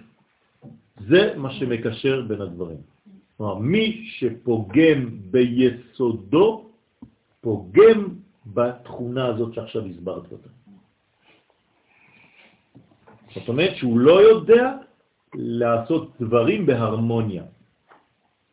אז החדר הזה הוא כמו שהוא. אם אני עכשיו מכניס למשל תריסים שלא קשורים בכלל לעולם הזה, לחדר הזה, לאולם הזה, אז זה יכול להיות יפה בפני עצמו, והחדר יפה בפני עצמו, אבל שניהם ביחד לא עובדים. ככה זה בדיזהרמוניה או בהרמוניה. וצריך כל הזמן לדאוג לדבר הזה בשלמות, זה לא דברים של מה בכך. זה דברים חשובים, רבותיי, וזה יופיע בכל פרט בחיים שלך. החל מהמחשבות שלך, וכלה בצורת הלבוש שאתה מתלבש בו. אבל איך, איך ידע האדם לא לפגוע ביסודו אם לא לימדו אותו מה יסודו? אז בגלל זה צריך ללמוד, זה מה שאנחנו מנסים ללמוד. כלומר, אנחנו צריכים ללמוד שאת... כדי לא לפגוע ביסודו, הוא צריך לדעת מאיפה היסוד שלו. נכון, ומה מה הוא עושה, מה זה היסוד הזה? יסוד של מי? של מה? כן? של איזה בניין וכו'.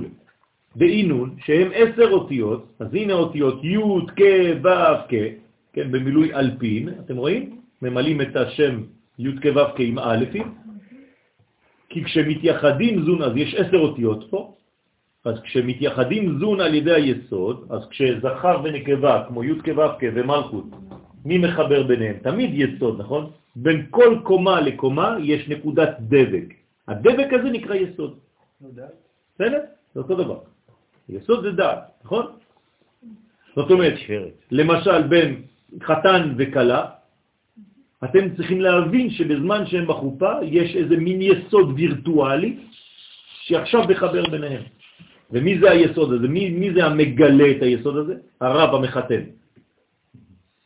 אז הרב המחתן הוא כאילו השכינה שביניהם, היסוד המקשר, הדעת המקשרת ביניהם. לכן, אז נשלם זעיר אנפין בשם מה שבו. כלומר, זעיר אנפין זה שם מה, זה מה שמקביל לו. אבל מה, מה זאת אומרת זה שם מה? הוא צריך להשלים את עצמו. אם הוא לא, אז זה כמו זעיר אנפין שאין לו את הגילוי של שם מה. גם אם שם מה מתאים לקומה של זעיר אנפין, זה לא אומר שזה קנוי. אתם מבינים את מה שאני אומר? אנחנו תמיד אומרים שמה זה זעיר אנפין. נכון, זה בפוטנציאל, אבל אם אתה לא בונה את זה, זה לא יתגלה שם. אז אני צריך למלא את זעיר אנפין מהתוכן, מהתכונה שלו, שזה שם מה. אבל זה לא בא באופן אוטומטי, צריך לעשות עבודה בשביל זה. ומאיר משם, זה, משם זה, על ידי היסוד למלכות. ומהכוח הזה של שם מה, אני מאיר למלכות, אני עכשיו יכול לתת למלכות. אבל אם הזעירנפין לא מלא בשם מה, מה הוא יכול לתת למלכות? שום דבר. לכן נרמזות כל עשר ספירות במילת ברוך שביסוד. כלומר, מה זה ברוך בעברית? קשר, נכון? אז כל פעם שאני אומר ברוך, לא חשוב איפה, על איזה ספירה אני מדבר? יסוד. עכשיו, אם זה אבא ואמא ואם זה משהו אחר, עזוב בינתיים. כל פעם שאתם שומעים את המילה ברוך, זה אומר קשור. כלומר, תכתבו ליד הברוך שלכם, קשור. ברוך אתה השם, קשור אתה השם. זה לא שאני מברך אותו, מה, איך אני יכול לברך אותו? בני סוואג'ו, זה שטויות.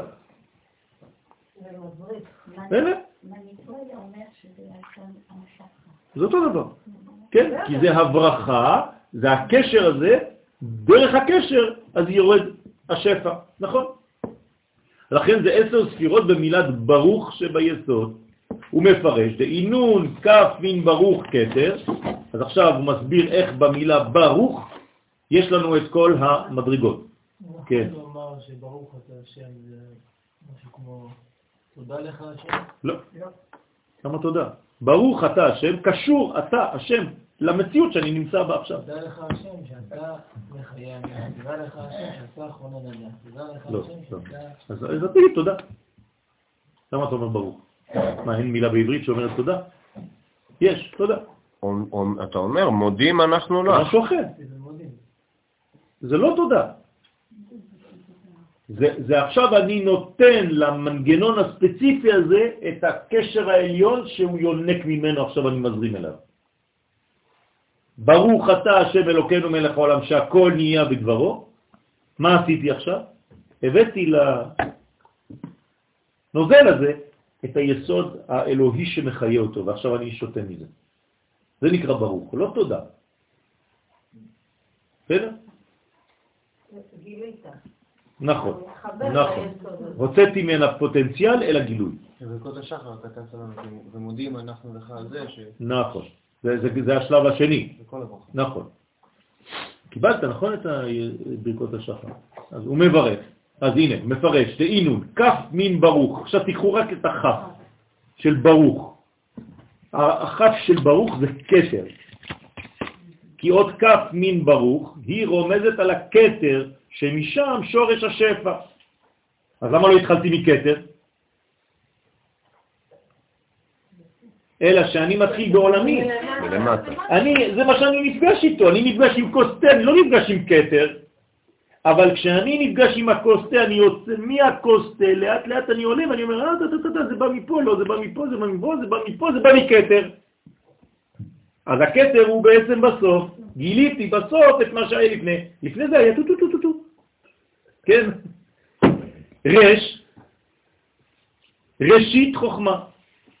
אות רש של ברוך רומזת על ראשית חוכמה, לפי שהשפע יורד מן הכתר על ידי החוכמה. אז מה זה הוו ביניהם? זה החיבור בין הכתר לבין החוכמה. אז יש לי בעצם חור או קור, נכון? נכון. עכשיו, נשאר לי עכשיו ב', ב' טרן אומרת, במילה ברוך זה בעצם שתיים שאני עכשיו מחבר. מה זה השתיים? זה כנגד שתי ההין, כן? בינה ומלכות של ברוך, של שכינתה הילאה ותתאה. שכינה עליונה שהיא בינה ושכינה תחתונה שהיא מלכות. כי מחוכמה יורד השפע לבינה וממנה דרך ו' קצוות למלכות. והוו זה שיט ספירן, זה תמיד החיבור, זה החיבור בין כל המדרגות. זה אירנפין של ברוך, אומר, שש ספירות של זה אירנפין. אז הבנתם מה זה ברוך עכשיו? זאת אומרת, יש לי ב' ה', ה', ה', רש חוכמה, ראשית חוכמה, ו' שזה הזעיר אנפין שמחבר תמיד, וכתר. אז כל פעם שאני אומר ברוך, יש לי בעצם את כל הבניין, שם. עכשיו, ברוך אמרנו שזה קשור, זה אותו דבר. נכון? קשור אתה. זאת אומרת שאני צריך לכוון שאני אומר ברוך, להביא מהמדרגה העליונה, כן, דרך כל מה שעובר פה, את החיבור של העולם הבא עם העולם הזה. שבבית ה' של הבית. זה כאילו קשור בין מה למה. לא. הנה, אמרתי עכשיו, בין העולם הבא לעולם הזה. זאת אומרת, הכוס הזה הוא בעולם הזה, הכוס הזאת, בעולם הזה, נכון? אבל היא לא רק בעולם הזה. במנגנון הפנימי שלה היא שייכת לעולמות העליונים. עכשיו, אם אני לא מגלה את זה, אז יש לי בעיה. מה אכלתי? רק את העולם הזה. אז אני הופך להיות חיצוני, חיצוני, חיצוני, חיצוני, חיצוני, ואז אתה נ- נ- הופך להיות בן אדם חיצוני. כל כולך ברברי, כן, טרי, כמו, כמו פראי כזה, אין לו שום יסוד פנימי. זאת אומרת שאם אדם לא מברך בחיים שלו, כל החיים שלו, שלו הופכים להיות חיצוניים. בסדר? ברגע שאני מברך ואני גם יודע מה אני עושה בזמן הברכה, אז מה קורה? אני מחבר עכשיו בין העולמות. ואז הנוזל הזה הופך להיות עולם הבא בעולם הזה. אז אני עכשיו מתחבר לא לנסטי של פה, או לפיוז T, אלא לפיוז העליון.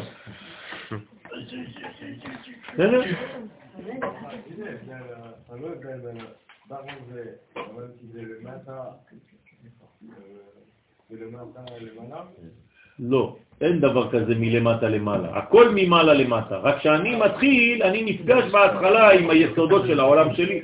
אני באתי לחדר הזה, מה ראיתי? רק דברים חיצוניים. אבל כשאני נכנס פנימה, אני נפגש עם התכונות האלוהיות של כל דבר. זה כמו שאני פוגש אותך בפעם הראשונה, מה ראיתי? גוף. אבל לאט לאט אנחנו מכירים, אנחנו מתחילים לזהות את החלק הנשמתי של כל אחד, את היופי הפנימי של כל אחד. זה אותו דבר בכל דבר שאני פוגש בחיים שלו. אני נפגש עם ערכים בהתחלה שנראים לי כדברים חיצוניים, אבל זה לא נכון, אני צריך לדעת, אני עכשיו רגיל לדעת שזה רק שלב א', ולאט לאט אני נכנס לשלב ב', ג', ד' וכו', ומגלה את העולמות העליונים. ככה צריך לעשות בכל דבר, ואז אתה מתמלא בקדושה, בטהרה, בעולמות עליונים, בעולם שלך. אז אין שום דבר שהוא חיצוני לבד, הוא חיצוני ופנימי. כלומר, אני לא מזלזל לא בחיצוניות ולא בפנימיות, אלא מקשר ביניהם. הדבר הזה מובן? כן, אבל אוקיי. זה בהכרח רק על פי הטקסט הזה, אי אפשר לעשות את החיבור ואת הקישור. למה אתה רוצה לשנות? אם לא, זה היה אחרת, לא. אם. זה היה אחרת, היית אומר למה זה לא ברור. לא, זה הבנתי. אז ברגע שהם חכמים אמרו לנו לומר את המילים האלה, זה אומר שבאותיות האלה דווקא, באלף ב', מופיע חיבור שמעניין אותי עכשיו. באותיות האלה דווקא בתפילה, זה לא אומר שבהכרח רק בתפילה אפשר לעשות את זה בצורה כזאת, אתה יכול גם בצורה אחרת לעשות את זה. נכון. אבל חכמים באו ואמרו, תשמע, אנחנו אבלים עכשיו, אז הנה התפילה, זה מגיע, ותקבל את זה, זה... אם אני אומר לך-. ברוך תהיה, מה זה אומר? אבל אם אתה בן אדם תותח, אתה יכול גם בלי. מה זה ברוך תהיה? אתה מחובר. תהיה מחובר. אני מברך אותך, כן? כן, אבל שתהיה אני- מחובר. אני- מבין אולי, אולי אני לא מבין איך הכ"ב צינורות עובדים דרך הבית רש ו' וזה, אבל אם אני תופס את זה ואני אומר, מה השתבח שמונה, כאילו, ואני מעריך את החומר הזה, כאילו, ואני יודע שזה במנוע, אז השתבח שמונה זה לא לא, לא, לברור? לא. השתבח שמונה עד מה הקשר? תמיד אתה משבח אותו. זו לא, השאלה כאילו, בצורה אחרת ששאל חננאל. לא חיברת, אמרת השתבח שמונה עד. אני לא יודע. אני לא יודע, וגם אם אתה לא יודע לכתוב בעברית, אתה יכול לכתוב ככה. השתבח. אה, בגלל- במקום להגיד השתבח, תגיד ברוך השם. איפה אני יודע? השתבח. ת- במקום להגיד השתבח, תגיד ברוך השם. שף, אומרים שף. זה שף, כן. כשאומרים ברוך זה לא מקור הברכה? זה גם מקור הברכה, אבל אני עכשיו עושה קשר, אני לא רק מגלה שיש מקור. לגלות שיש מקור, השתבח שמו, זה לא אומר שההשתבח שמו מגיע אליי. זה הכרה, זה לא חיבור. פה אני מקשר את ההשתבח שמו אל החיים הפרטיים שלי. אה, זה כבר מדרגה אחרת, אדוני. כלומר, אני בעולם של ריבוי, והבאתי את עולם האחדות, אל עולם הריבוי. זה כבר סוד גדול. כלומר, אין בכל העברית ארבע אותיות כל כך חזקות מאשר הדבר הזה. ולכן חכמים, לעניין חיבור. לעניין חיבור, לכן חכמים, והקדוש ברוך הוא שנתן להם חוכמה, תקנו לנו לומר את הדבר הזה דווקא. בסדר? זה סוד, זה לא סתם אה, מילים, זה, זה הקומבינציה, זה הצירוף המנצח. אין יותר טוב מזה. תאמין לי שחכמים ישבו על זה וקיבלו ברוח הקודש את המילים הנכונות והמדויקות ביותר. אז אם כתוב ברוך, אל תגיד משהו אחר. זה מה שעובד. עכשיו, אנחנו לומדים את זה גם עכשיו, יש לנו גם ברכה, ברוך השם, עוד יותר קשר. כי עכשיו, מי שלא לומד תיקוני זוהר עכשיו, הוא לא יודע מה זה ברוך. עכשיו אתה יודע מה זה ברוך. כלומר, כל פעם שאתה תראה את המילה ברוך, אתה ת- תגיד לחבר שלך, אתה יודע ממה זה בנוי ברוך? יגיד לך, לא, מה זה ברוך. זה כתר, זה אירפין, זה חוכמה, וזה שתי ההיים של העולם הבא עם עולם הזה. כי פה אנחנו בונים את הכוונה של הבינה. זה לא בונים שום דבר, אנחנו רק מגלים. מגלים. מודעות. אני נכנס למודעות של מה שקיים כבר, זה כבר פועל. אם אני יודע או אני לא יודע, זה פועל. גם כשאתה לא מבין כלום ואתה אומר, ברוך עשית את הקומבינציה הזאת, למרות שאתה לא מבין כלום. מה, אני מבין איך המנוע שלי עובד? אני עושה ככה, טק, עשיתי ברוך. ופתאום הכל עושה רעש והכל עובד. איך? לא יודע, לא מבין. צוריאל מבין, אני לא מבין. הבנת אותי? אבל זה עובד? אני נוסע? כן.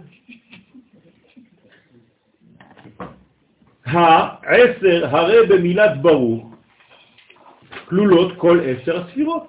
כלומר, הנה פה, עשר ספירות, יש לך קומה שלמה פה. קטר, חוכמה, בינה, זה אירנפין ומלכות. הכל יש לך.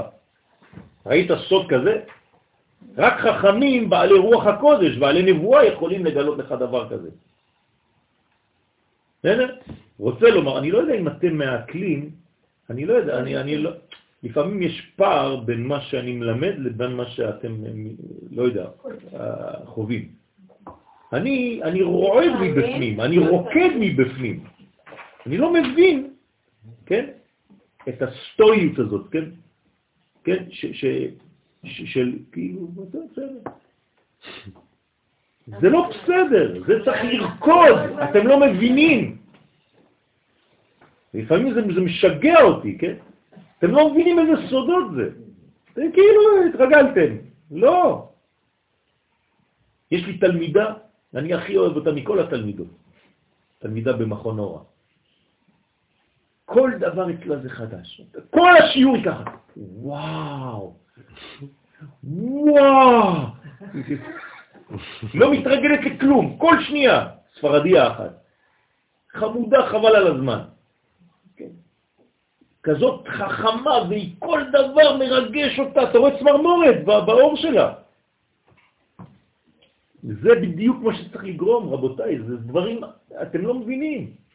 זה, זה, זה שלושת אלפים שנה שאנשים לא יודעים על זה כלום, אתם לומדים את זה, אתם חושבים שזה ככה?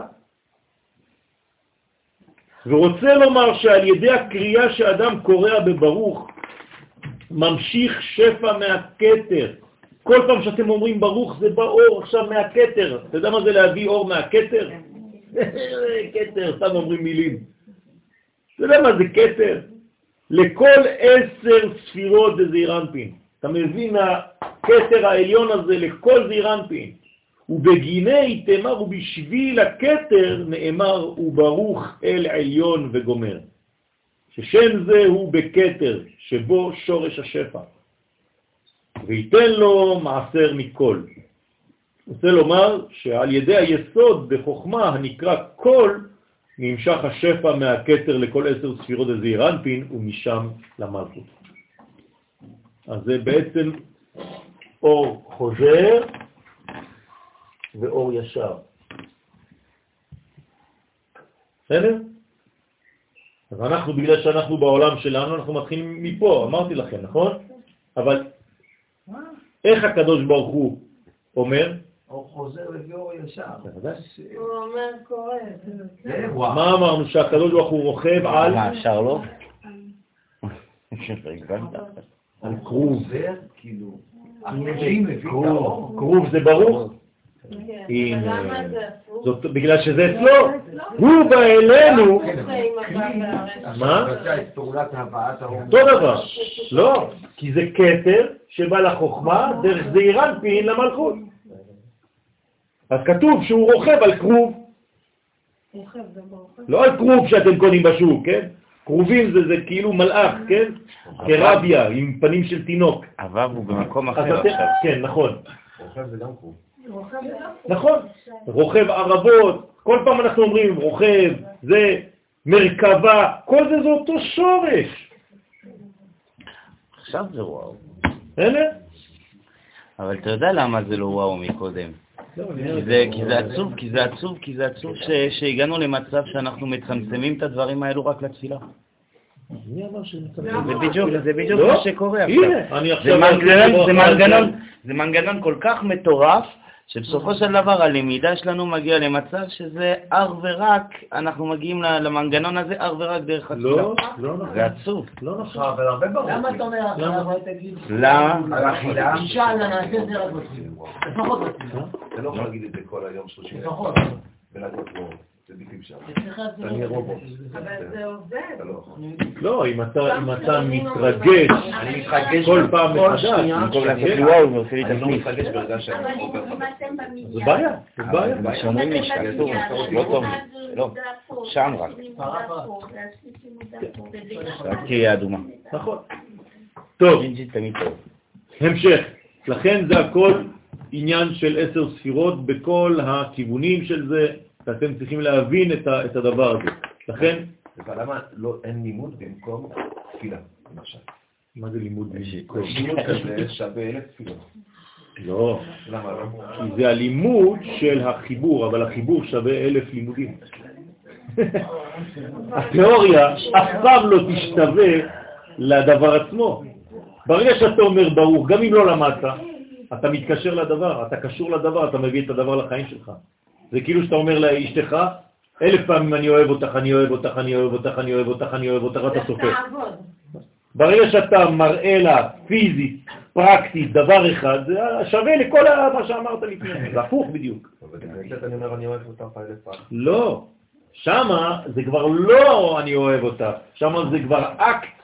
זה מה שצריך להבין, שהתפילה זה לא דיבור, התפילה זה אקט אינטימי. זה מה שאנחנו לא מבינים, אתם חושבים שכשאתם מדברים בתפילה זה דיבור.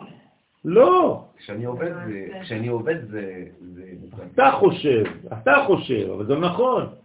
התפילה נקראת עבודה, רק היא פנימית, אז היא נקראת עבודה שבלב. אבל זאת העבודה הכי גדולה. ותחשב את התפילה. נכון. צריך לעשות את כל המדרגות ביחד.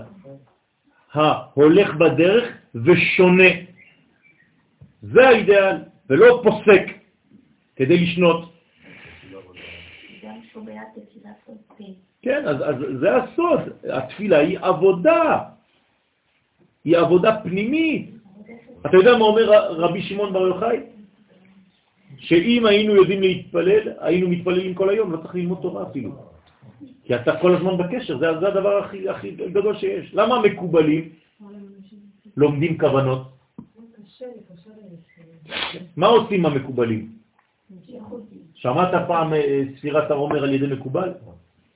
זה, לוקח לפחות, כן, חצי שעה רק לה- להגיד את ספירת העומר. אתה שכחת בכלל מה- מההתחלה.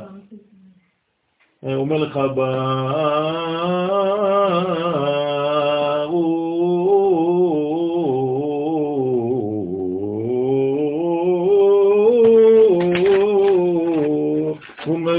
את כל הדפים של המחזור שלו, של כל הסידור שלו. אחרי זה אתה, אחרי זה השם, אלוהינו, מלך העולם, אשר קידשנו במצוותיו. תשימו לב כמה זמן זה לוקח. על ספירת העומר. כשהוא אומר לך עומר, אתה כבר, לא יודע, שכחת כבר את ההתחלה. הגיע הבוקר. אני אומר לכם, זה, זה כמעט שעה. ספירת העומר של מקובל זה כמעט שעה. וגם כשהוא אומר לך היום, 17 יום לעומר, אתה חושב שזה נגמר? אז מה הוא עושה? זה עבודה. הוא עכשיו עשה זיווג ששווה מיליארדים של מילים. עכשיו הוא הביא שפע אמיתי לעולם. לכן לומדים סידור, זה נקרא ללמוד סידור. ללמוד סידור זה ללמוד... את השמחה הזאת בבית כנסת. מה? למה אנחנו לא רואים את השמחה הזאת בבית בגלל שאנחנו לא יודעים, אנחנו חושבים שאנחנו סתם אומרים מילים שכתובות. כנסת הרבה פעמים. דווקא פה זה עדיין שמח, אני מכיר עוד יותר, פה זה עדיין שמח, ברוך השם. לא. ביחסיות זה, זה שמח הרבה. אני מכיר מקומות שאתה באמת אה, הולך לאיבוד שם.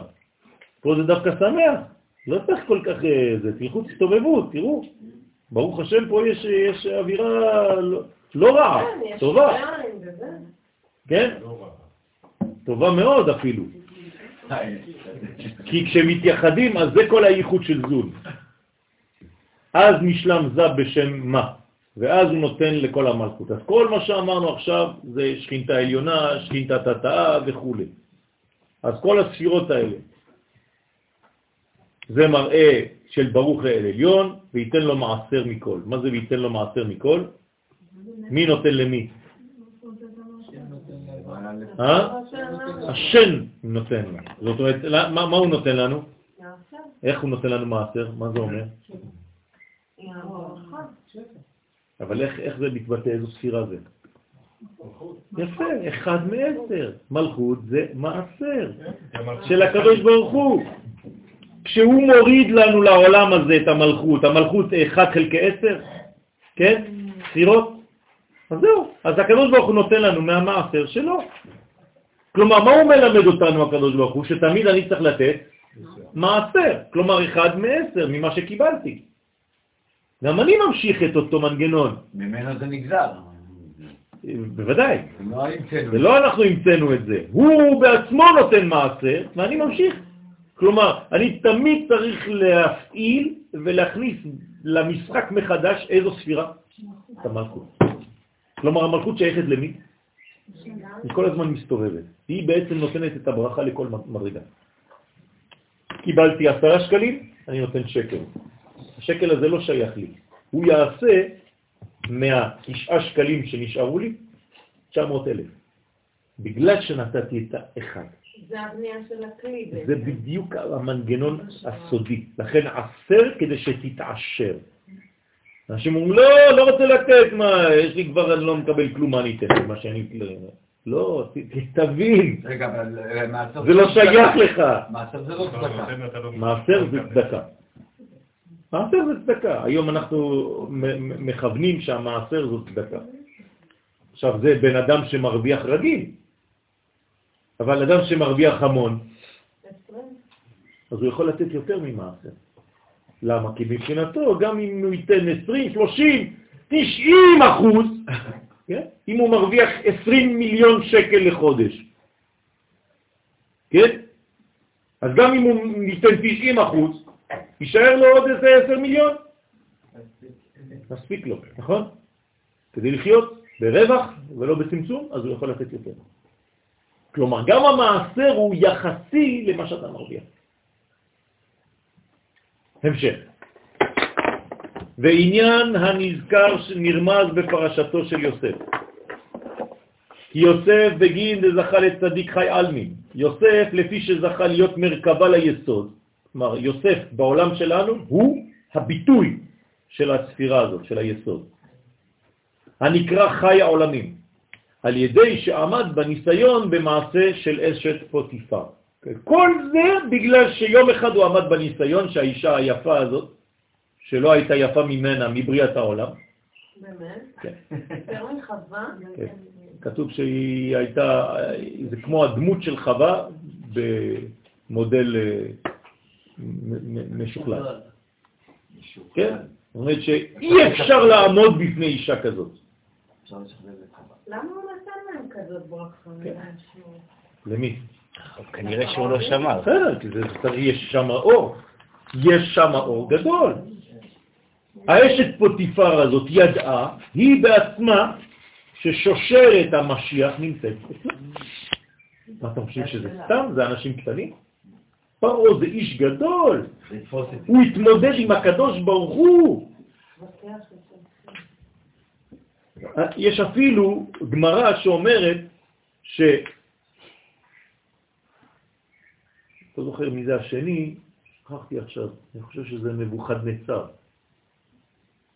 מבוחד נצר שלא התמודד ישירות עם הקדוש ברוך הוא, כדי להכניע אותו, הקדוש ברוך הוא שלח מלאך. זוטר. פרעה שעמד מול הקדוש ברוך הוא בעצמו, הקדוש ברוך הוא בעצמו טיפל בו. מי יותר גבוה? פרעה. ברשעות הזאת יש לו מדרגה גבוהה. כן.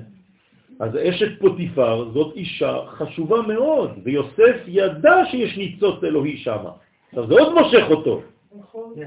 ובכל זאת הוא עמד בניסיון ולא עד כדי כך שהזרע של יוסף יצא מהאצבעות שלו כתוב. כלומר, כל כך הוא היה בתשוקה, שהוא לא יכול היה להוציא את זה משם, יפוזו זרועי, ויפוזו זרועי ידיו. כלומר, הזרע יצא מהאצבעות שלו. כן, זה, זה משהו שאי אפשר להבין.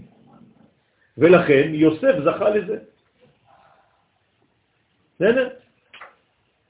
דבה צריך למסגד בכל ספירה לגבי שכינתה, שעל ידי היסוד שבו עניין הקריאה צריך לכרוע בכל הספירות, לכן יוסף הוא כל הזמן הדבק של כל המדרגות. הפרעונים היו חזקים מישראל במלכות דווקא. זה לא שהם חזקים מישראל, זה כשהמלכות, את צודקת, כשהמלכות לא נמצאת בישראל, הם היו יותר חזקים במלכות. אז היא נמצאת אצלה. כשישראל לא תופס מלכות, איפה נמצאת המלכות? ביד הגויים. זה כמו הדגל, יש משחק, נכון? כן, משחק הדגל, או שזה. מי שמחזיק את הדגל הוא זה. אז ברגע שעם ישראל לא נמצא עדיין בארצו, ברגע שעם ישראל לא נמצא עדיין במלכותו, איפה נמצאת המלכות? ביד הזרים. כשאני יוצא ממצרים, אני עוד לוקח את הדגל, איתי. בסדר? כמו ששמעתי אתמול מישהו שלא רוצה לעמוד בספירה. אז שאלתי אותו, למה אתה לא עומד בספירה? הוא אומר לי, זה מעשה גויים. אמרתי לו, אתה מכיר אומה? מעשה גויים. אז בוא, אל, אל, אל ת, סתם תגיד מילים ששמעת. אתה מכיר אומה שעומדת כל האומה כולה בדבר כזה? איפה מעשה גויים? אני מסתכל עליו, אומר לי, וואלה, לא חשבתי על זה. אז מה אתה סתם אומר מילים? אתה שומע דברים ואתה חוזר כמו תוכי. אין אומה בעולם. מאיפה זה בא? מה? מאיפה זה בא? מאיפה זה בא? מהשופר. שופר שנשמע בצורה כזאת לאומה שלמה, זה עם ישראל. אין דבר כזה בשום אומה אחרת, שאומה שלמה עומדת באותו זמן, באותו שנייה. אין דבר כזה, אז איפה מעשה גויים? מישהו עשה את זה פעם בחיים? הרב, אבל אתה יודע, יש עכשיו, אה, חגגו בבני ברק, הקדימו את אה, יום העצמאות בשבילה להשמיע מוזיקה ביום העצמאות. לא הבנתי מה את אומרת. חגגו כן? בבני ברק את יום העצמאות. מי חגג? במוסדות החינוך. אוקיי. בגלל שהם רצו להשמיע מוזיקה, וביום העצמאות אין להם אפילו היתר. אז מתי הם חגגו את זה? למה אין להם? לא מחוברים. לא הבנתי שום דבר. אם הם כבר חוגגים יום העצמאות... עשו את מסיבות יום העצמאות לפני ספירת העומר, כדי שהם יוכלו לעשות את זה. מה זה לפני ספירת העומר? בבתי ספר, אני יודע מה. אני לא מבין, לא מבין, לא הבנתי. הם חגגו יום העצמאות. אבל זה, עכשיו כל התקופה זה העומר, מתי הם חגגו את זה? מה זה חגגו? מנגל? משנה, המשנה הוא שהם הזיזו את זה מהיום שכולם... גם אנחנו הזזנו את זה, בגלל כדי לא לחלל שבת. או בניסה, או שמצאו את זה בניסה, או שמצאו את זה בראש חודש. זה מה שאני אומר, אז מה הקשר? אין הרבה אפשרויות. או שהם עשו את זה או בראש חודש. בסדר, זה סתם אה, עיוות, סתם עיוות של הדברים. זה לא, לא צריך להיכנס, לא צריך כאילו לפחד מהדברים האלה. סתם, זה מינורי, באמת. בסדר, אבל לא צריך ל... בעזרת השם, הקדוש ברוך הוא יפתח את העיניים של כולם לאט לאט. הדברים משתנים. אני ישבתי בשבת אה, הגדול, שבת הגדול, כן, נכון, לא הייתי פה, כן, שבת הגדול, הייתי בבאר שבע. בבאר שבע ישבתי בשולחן, כן, אה, אה, הרבנית נאום גם כן הייתה, נכון? בשבת הגדול היינו ביחד. המון המון המון אנשים, מאות אנשים. ישבתי בשולחן עם, עם, עם הרב אמסלם. של, שפרש מש"ס. כן, עם שלם, שפתח את התנועה עם שלם. אז היינו ככה, דיברנו כל, ה, כל הארוחה שם, והוא בעצם גדל במרכאות כחרדי, כן? ופתאום נפל לו הסימון. עכשיו, הוא לא היה לבד, היו כל הילדים שלו בשולחן. ארבעה בנים, כולם יוצאי צבא, צה"ל, אחד עכשיו עדיין בצבא. ודיברתי איתו, אתה רואה אותם עם כאילו חזות חרדית, הוא אומר, לא, אני זה, אני פה, אני כפיר, אני ההוא, אני ה... ודיברתי עם הרב אמסלם, הוא אומר לי, אבל תשמע, זה סתם שטויות, אנחנו גדלנו, אני רב שיצאתי מאלג'יריה, ממרוקו, מכל ה... אף פעם לא הרבנים שלנו לא היו חז ושלום נגד מדינת ישראל, לא היה דבר כזה, זה סתם המצאות חדשות. כל הרבנים הספרדים למיניהם, לכל הדורות. אתם לא מבינים איך היו מדברים על מדינת ישראל בכלל. אני לא יודע מה קרה להם, כולם התחרפנו. אז השאלה מה אנחנו יכולים לעשות. הנה, מה שאנחנו עושים, אנחנו לאט לאט, באהבה, קודם כל באהבה, לא בשנאה. באהבה ולאט לאט.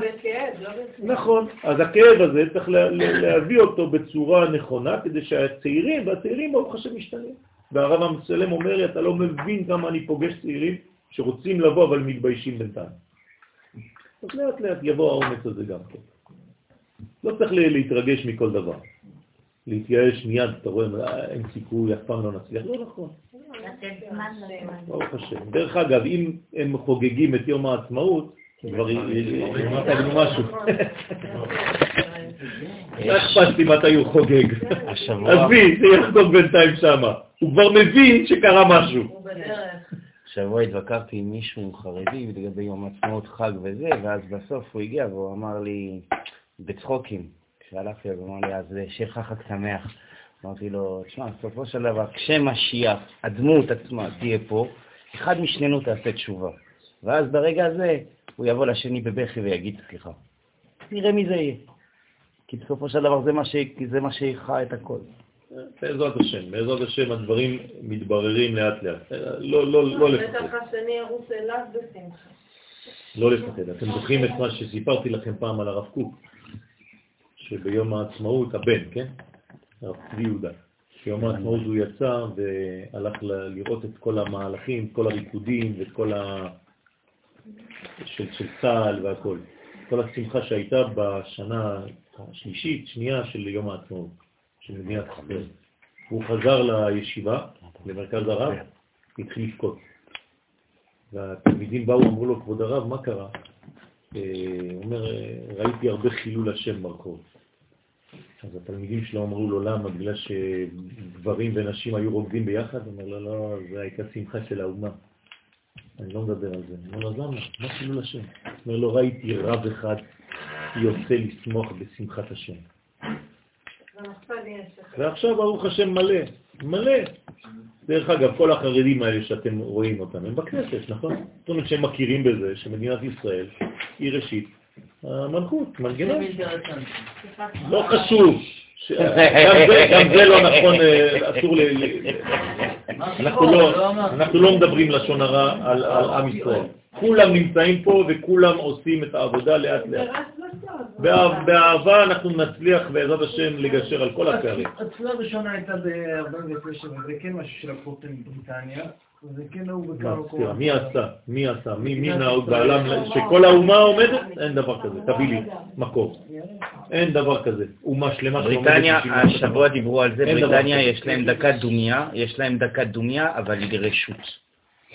היא לרשות, היא לא, היא לא בפר... היא, זה, לא, זה לא חוקה, זה לא מחוקק על יד המדינה או שום דבר, יש לזה מקום, יש דקת דומיה לזכר כל אה, נופלי מלחמה, פעם אחת בשנה, אבל זה, לא, זה כל מלחמות וכל, לזכר כל מי שנפל, וזה, וזה לא, זה לרשות. כל אחד רשאי לעשות או לא לעשות מתי שהוא רוצה, אין עצירה של כל המדינה. יש, יש מקומות, אבל זה לא דבר של כל האומה, אין דבר כזה. בערוץ 10 כן. השבוע דיברו על זה. אפשר להתחלל בבית כנסת שלא אומרים ברכת המדינה? אה, זאת שאלה מאוד מאוד מאוד עקרונית. אה, אפשר להתפלל, אבל צריך, ל, ל, בוודאי שאפשר להתפלל, כי זה מניין של יהודים בכל זאת, אבל צריך ללכת לרב ולדבר איתו. אני, זה מה שעשיתי ברמת פולג. הלכתי לרמת פולג לדבר עם האנשים, עם הרב, ומאז שהייתי שם, הם עושים את ברכת המדינה. לתדהמתי, בכלל לא היה לו שום התנגדות, כלום, אף פעם לא עשו את זה. אמרו לו, כבוד הרב, אני לא מרגיש טוב, אתם לא אומרים פה ברכת המדינה. הוא אומר, אתה צודק, התחילו לעשות את זה. שיניתי בית כנסת שלם רק בדיבור אחד. לא התנגדות, לא כלום. אז צריך לדבר. רמת צריך ל... יש אה, מישהו, שאני מכיר מישהו, יוצא שואה, שהתחיל להגיד הלל בכוח בבית כנסת, הוא היה לבד, כל בית כנסת לא רצו להגיד הלל, התחילו להגיד תחנות ביום העצמאות, הוא התחיל להגיד הלל בכוח, יוצא שואה. עכשיו הוא זקן בן 80, מסכן התחיל להסתובב לבד ככה סביב ההיכל, שבר להם את כל התפילה, תפילה, הללויה, והם כולם ככה לא יודעים מה לעשות. מה, הם התווכחו איתו? לא, אף אחד לא עצר אותו. אף אחד לא עצר אותו מפאת כבודו. כן, והוא מסכן, הוא בכה לבד, עשה את כל ההלל ככה לבד. ממש, ממש, לא, כאילו, אני אומר לך שמי שיצא מהבית כנסת הזה, יש לו משהו, קרה לו משהו בפנים. כן, אז לאט לאט, בעזרת השם, באהבה אפשר לשנות, פשוט האנשים לא יודעים, זה כמו תינוקות שנשבו. בתוך סגנונות, בתוך רעיונות שאולי לא, לא הבינו, לא למדו מספיק. אז תיקח את הרב של המקום, דבר איתו, תראה לו מקורות, תראה לו דברים. אני ישבתי עם הרב שם, דיברנו, אמר לי בסדר, אין שום בעיה. תוך חמש דקות. הנה, עכשיו תלכו לשם, המרכז, המרכזי של רמת פולק, כן, כולם אומרים עכשיו הלב, כולם אומרים עכשיו אה, זה, כולם אומרים עכשיו ברכת המדינה, כולם. אני קשה לי להתפלל בסידור שאין בו את זה. אז מה אני אעשה? אני אזרוק את הסידור? לא. אה, זה גם קודש. אז אני מוסיף את זה, אני מצלם את זה במקום אחר ומדביק את זה בסידור. בעזרת השם בסידורים הבאים הם יעשו את זה. לאט לאט.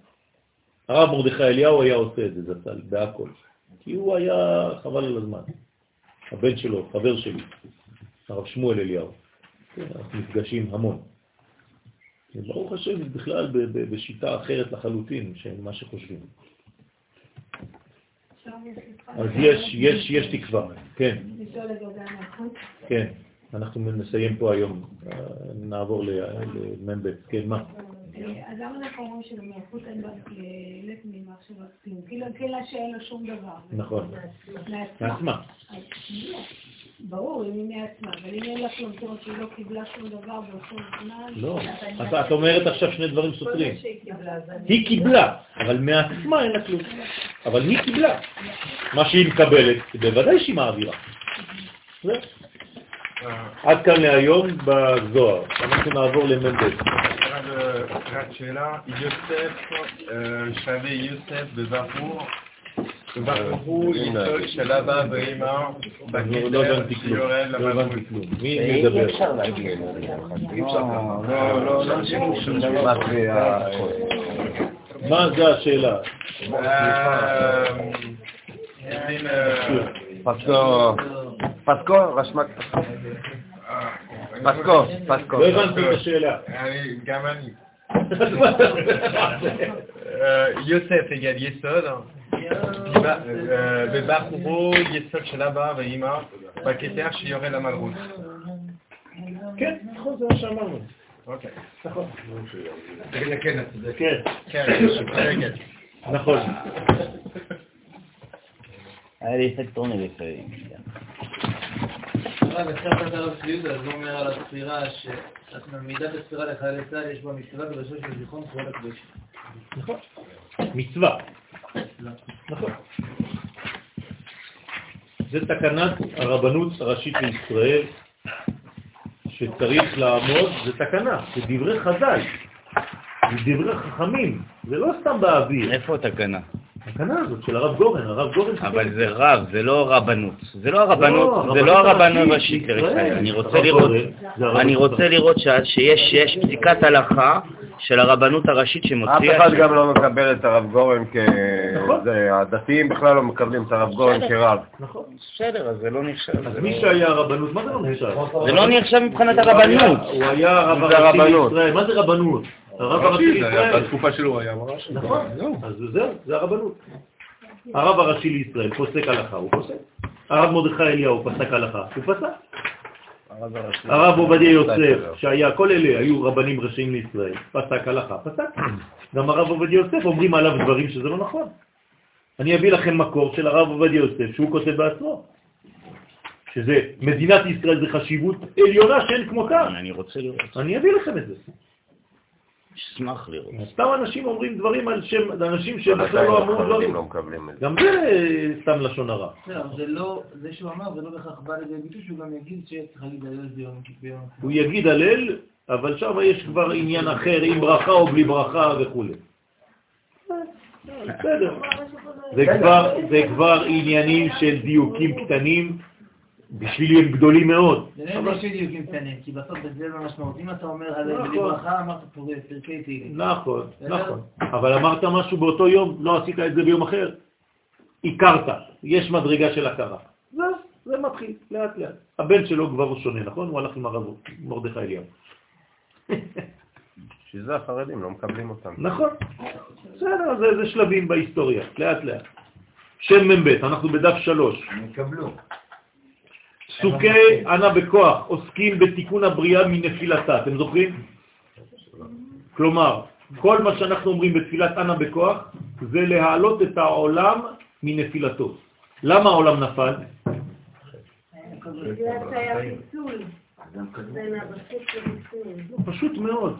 העולם עצמו, מעצם בריאתו, הוא נפילה מהמדרגה של האינסוף. לא מדברים עכשיו על שום חטא, אין שום חטא בינתיים. עצם זה שיש בריאה, זה כבר מדרגה נמוכה מהבורא, נכון? זה כבר נקרא נפילה. כלומר, גם אם לא תעשה שום דבר, עצם זה שאתה נולד לעולם הזה, לבריאה הזאת, אתה כבר חסר. כן או לא? זהו. את זה כבר צריך להשלים. חוץ מזה, אם אתה חוטא, אז זה מוסיף עוד נפילה על נפילה. אבל עצם זה שהעולם נברא ולא בורא, יש לו כבר חיסרון ביחס לבורא. אבל יש לי את הפוטנציאל של לברות, על ידי הדיבור. בסדר, אבל זה עוד לא מדרגה לא, של לא, הבורא עצמו. אוקיי, אז אני צריך להשלים את העולם מנפילתו. עכשיו, מה משלים?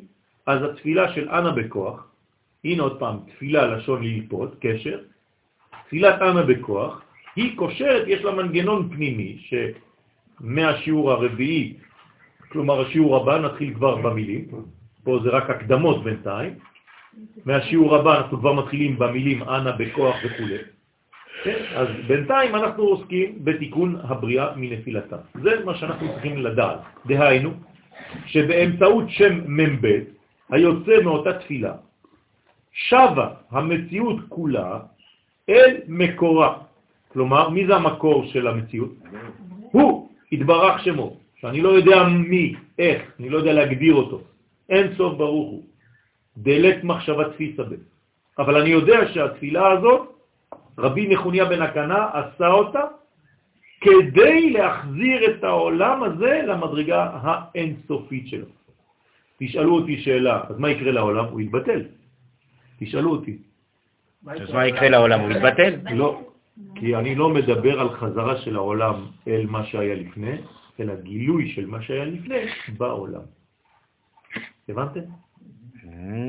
זה, מה זה חזרה בתשובה? מי שמבין חזרה בתשובה, אני חוזר למה שהייתי, אז הוא מתבטל. לא. חזרה בתשובה זה להישאר איפה שאתה, עם העולם שלך, ולהביא את כל הערכים שהיו לפני פה. זה בדיוק מה שעושה התפילה הזאת. זה נקרא שם מ"ב. כלומר, התפילה הזאת, שם מ"ב, פועלת כמו מעלית שמורידה לעולם שלנו את הערכים של האינסוף. מעלית הפוכה. למה? גם מעלית יורדת. כן?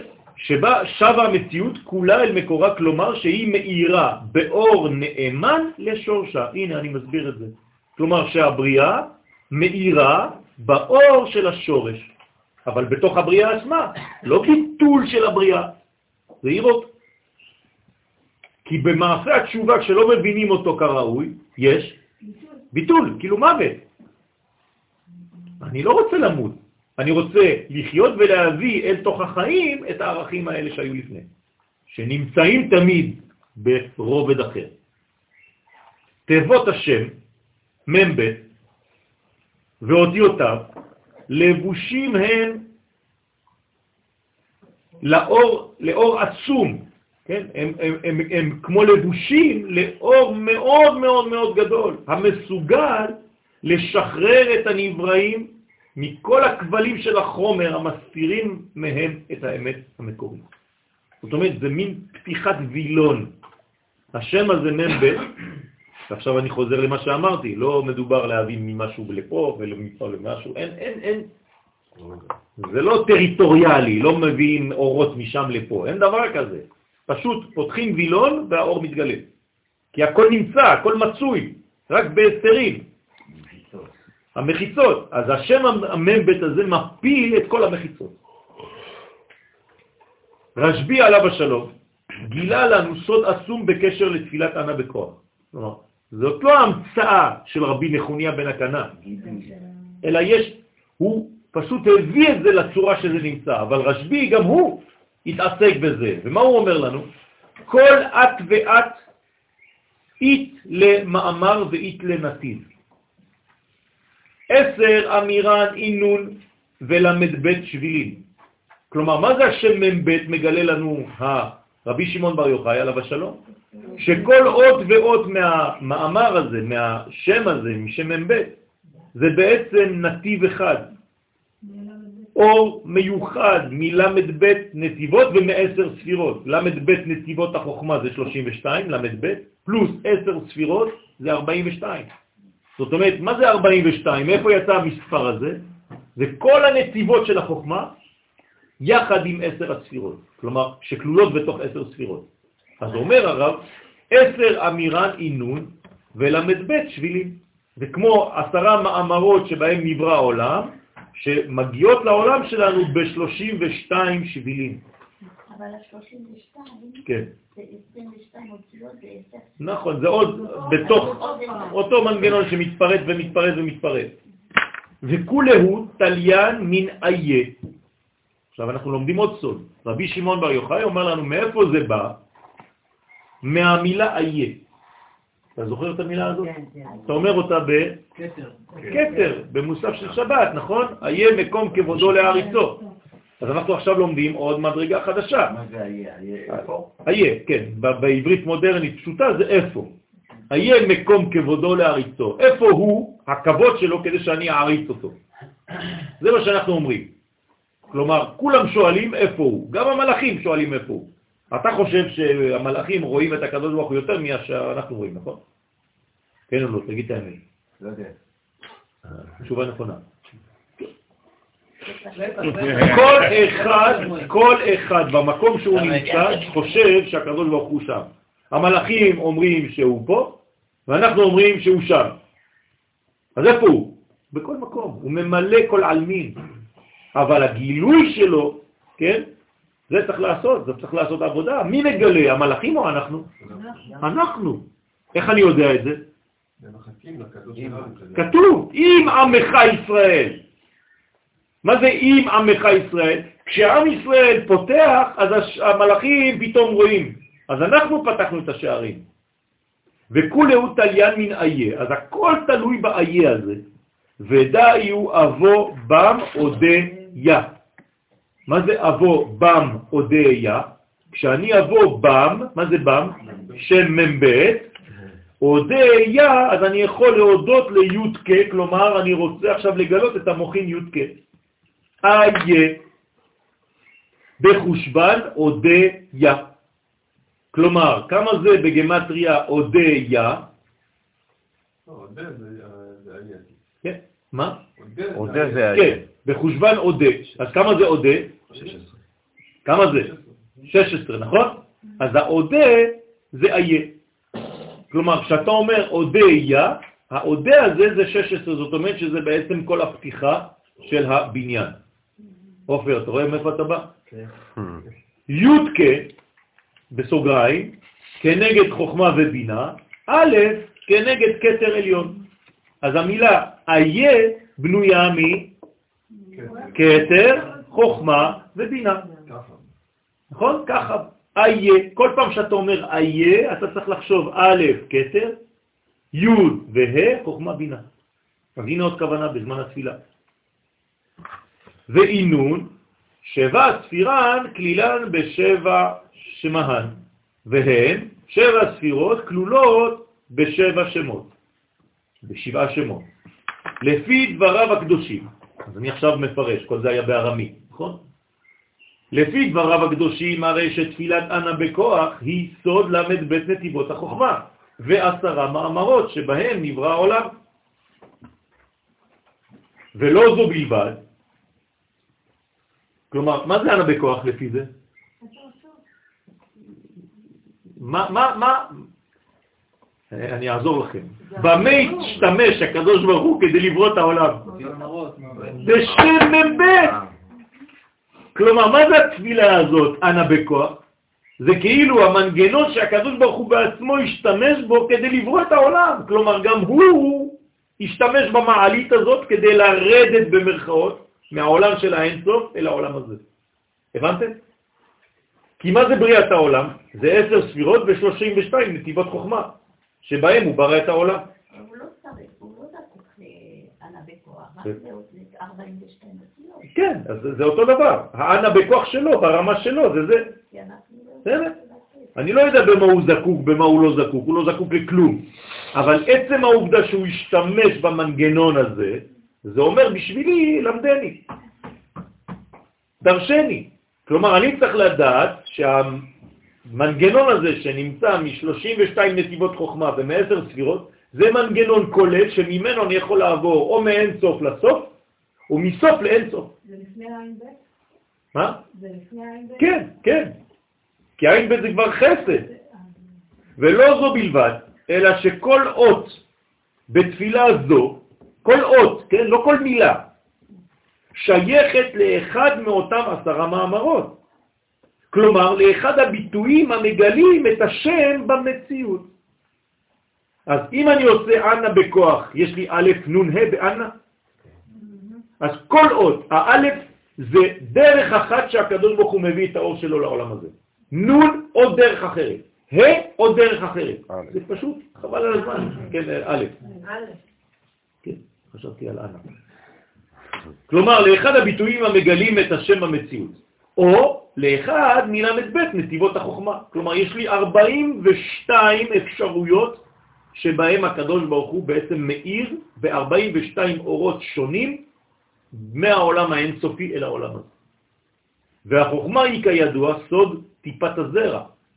כלומר, כדי להמחיש את האינסוף בעולם סוף, מה הקדוש ברוך הוא עשה, במרכאות כפולות? כאילו זרע. הזרע הזה האלוהי הוא בעצם החוכמה האלוהית, היא מוציאה זרע כדי להוליד את העולם. הנקודה היסודית האחדותית, כן? שורשו של אדם, טרם הופעתו החיצונית בחילוק איבריו השונים לפי תפקידיהם. זו המדרגה שלפני האדם עם האיברים שלו בכלל, זה הנקודה האחדותית שהיא עדיין, אתה לא רואה בכלל את הפירוק שם, אתה רואה רק אחדות. אותה חוכמה עליונה, לפני הוצאת למד בית קרניה, כן? החוכמה הוציאה 32 קרניים. הייתה אותה חוכמה גנוזה בתיבת בראשית.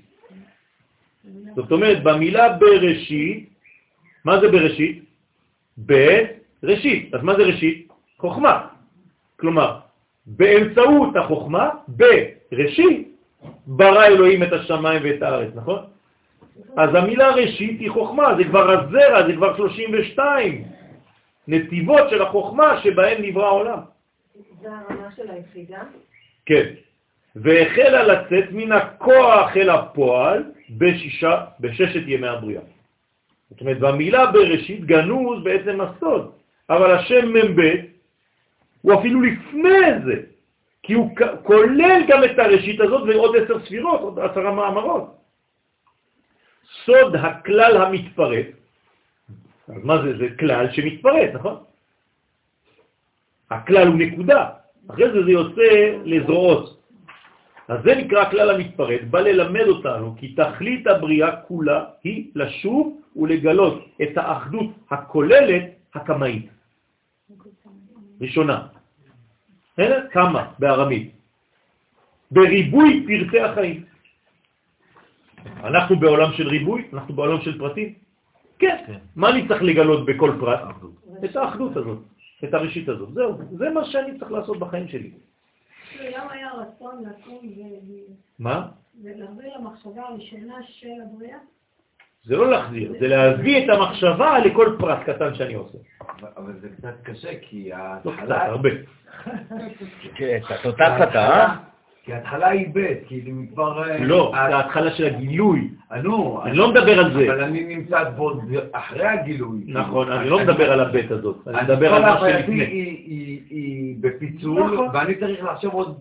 לגלות את האחדות. טרם יצירתי, נכון. שיהיה אחדות. נכון. איך אני יכול לחשוב טרם יצירתי? אז אתה לא חושב איך זה, אתה פשוט מביא את זה לפה, זהו.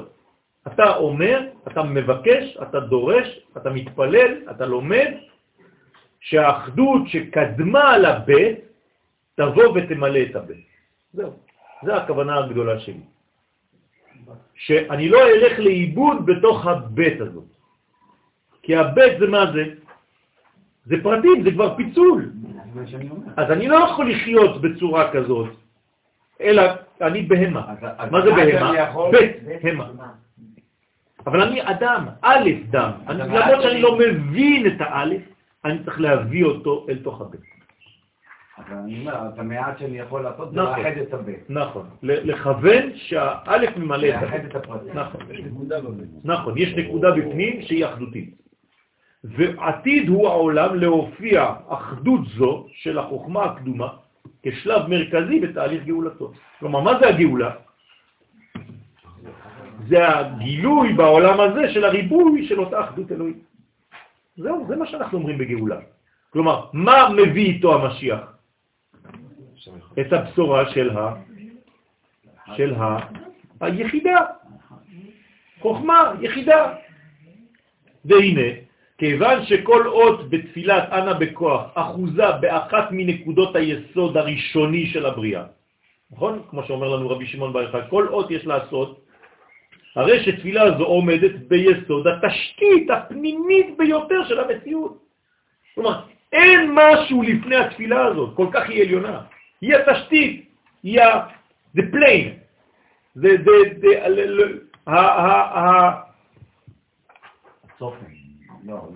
הקוד הפנימי ביותר, התא, כן, של כל המציאות. ורשב"י מוסיף כי עניין גדול זה רמוז בפסוק בתהילים, כלומר דוד המלך גילה את זה כבר. הגרעין, כן? דוד המלך גילה את זה, באיפה? בתהילים קי"ח. פיתחו לי שערי צדק, בשביל מה אתה רוצה לפתוח שערי צדק? אבוא בם. אני רוצה להשתמש בבם הזה, בשם מ"ב, כדי אודה, כן, יא. כלומר, אני רוצה לגלות את כל המוכין האלה בעולם שלי. עכשיו, הבם הזה, אנחנו אומרים את זה כבר בתורה, ודיברת בם. בשבתך בביתך ובלכתך בדרך. זאת אומרת שהמם בית הזה, הבם הזה, זה לא אבם, זה בם. דיברת בם, כן. זה בהם. מה זה ודיברת בם? אז אומרים לנו חכמים, זה תחילת תורה של בכתב ותחילת תורה שבעל פה. נכון? התורה שבעל פה מתחילה מאי מתן ובראשית. כלומר, התורה שבכתב מתחילה בבראשית, הגמרא, המשנה, מתחילה מתי קוראים את שמה בערבית. מסכת ברכות. אז זה נקרא בעצם חיבור בין שתי התורות. כשהדגש הוא כמובן על תיבת בם, הרומזת לשם מ"ב כמובן, ומכאן, כי שם מ"ב הוא שער, כן? פיתחו לי שערי צדק, אז השם הזה הוא שער, המחבר בין המעלות הסודיות ביותר של החיים לבין הופעותיהן השונות במציאות התחתונה. אתם מבינים מה זה השם הזה? האנה בכוח הזה? אני לא.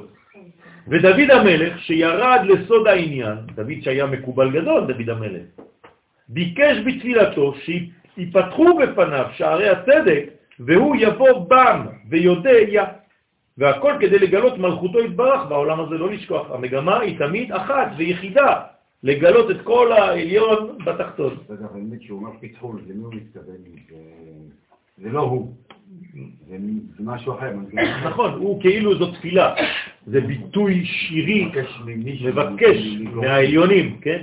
פיתחו לי, תעזרו לי, אני רוצה, הבנתי את הסוד הזה, רק תפתחו בפניי את השערים.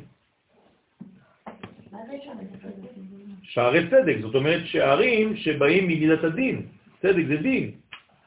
אז תפתחו לי את מידת הדין הזאת, כי העולם נברא במידת הדין. פתחו לי שערי צדק, הוא רוצה לרדת, הוא רוצה להתגלות? פתחו לי עליון, מה זאת אומרת רוצה? הוא רוצה שהעליון ירד לתחתון. הוא לא רוצה לעלות. הוא אומר לי. מה? הוא אומר לי, דוד. בוודאי, זה הוא, דוד המלך, זה המלכות. הוא המלכות, דוד, מלכות. פיתחו למלכות את שערי הצדק. הוא אומר אבו בם. מה זה אבו בם? זה לא שאני הולך לעלות לשם, אני רוצה להיכנס למ"ב הזה כשהוא יתגלה בפניי פה. לבוא זה חיבור, זה ייחוד, ביאה. כלומר, אני רוצה לקיים זיווג עם השם הזה, הבנתי שכל הסודות שם. תיבת עודה עולה לחשבון איה, 16. והוא סוד גילוי המעלות הבלתי מושגות שהן האות א', הפלא העליון, הנמשך אלינו באמצעות החוכמה והבינה הנרמזות באותיות י"ק. אז כל פעם שאתה אומר איה, אתה בעצם קשור לאבו בם, לשם הזה, לשם מ"ב. הסוד הגדול שבתפילת ענה בכוח נעוץ בעובדה שמצד אחד היא, התפילה הזאת, הפתח אל מעבר לעולמות המושגים לנו, ומאידך, מצד שני, היא עצמה נמצאת במציאות בעלת גבולות ומידות מדויקות. אז איפה, איפה, איפה היא נמצאת? גם שם וגם שם. היא שייכת גם לגבול וגם לבלתי מוגבל. היא מחברת. היא השער. ודווקא בגלל היותה פועלת כאין גשר מאחד, מסוגלת היא לרומם את המציאות בגילוי ערכיו הפנימיים בחיצוניותו. כלומר, היא מגלה את הפנים בחוץ. אי אפשר לגלות את הפנים בחוץ בלי השם הזה. תפילת אמה בכוח קרובה למציאות התחתונה, כשם שהיא קרובה לשורש הבריאה. כל אחד אומר, היא קרובה אליי. מי שלמעלה מהבריאה אומר, לא, זה שלנו. מי שמתחת לבריאה אומר, לא, זה שלנו. האמת שזה של שניהם. כל אחד אוחז את זה מקצה אחר. היא הצינור המוליך את התכונה האינסופית אל עולמנו. תפילת ענה בכוח עניינה לתקן את המציאות מנפילותיה, כמו שאמרנו, כן, מה זה מנפילותיה? מהתרחקותה מהשורש, ולגלות בכל הפרטים שבה את האחדות הכוללת. בסדר? זה ממשיך לזוהר שאמרנו מקודם. וכל הפרטים שבמציאות, זה זה מה שאני צריך להכניס לראש שלי, אחת ולתמיד. כל מה שאני עושה, זה צריך להביא את האינסוף בתוך המדרגה הקטנה הזאת שאני עכשיו מטפל בה. אני לא מטפל בהכל, הנה עכשיו אני מטפל בכוס הזאת. אני יכול להביא לפה אינסוף? כן. תעשה את זה במנגנון הקטן הזה. אחרי זה תעבור למנגנון אחר ולמדרגה אחרת. כל דבר בחיים שלי זאת העבודה. אפשר להגיד שזה פועל חוכמה ישראל?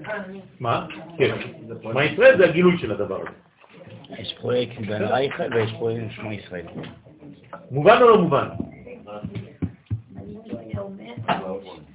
הרב אשכנזי, כן, זה קצת. יש אצל החסידים,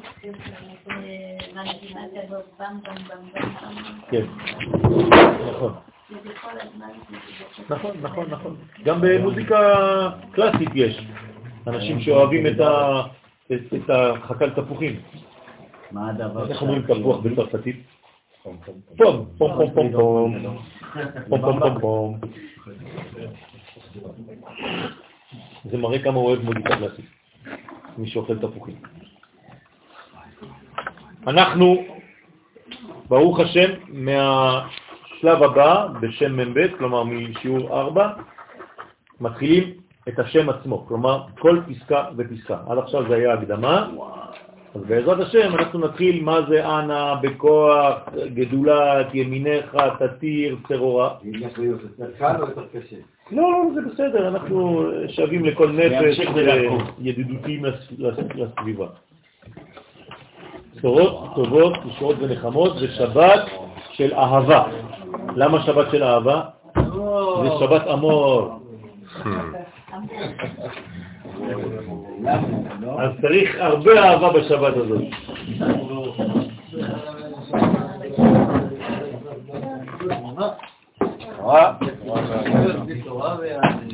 תודה, תודה, שנה הבאה.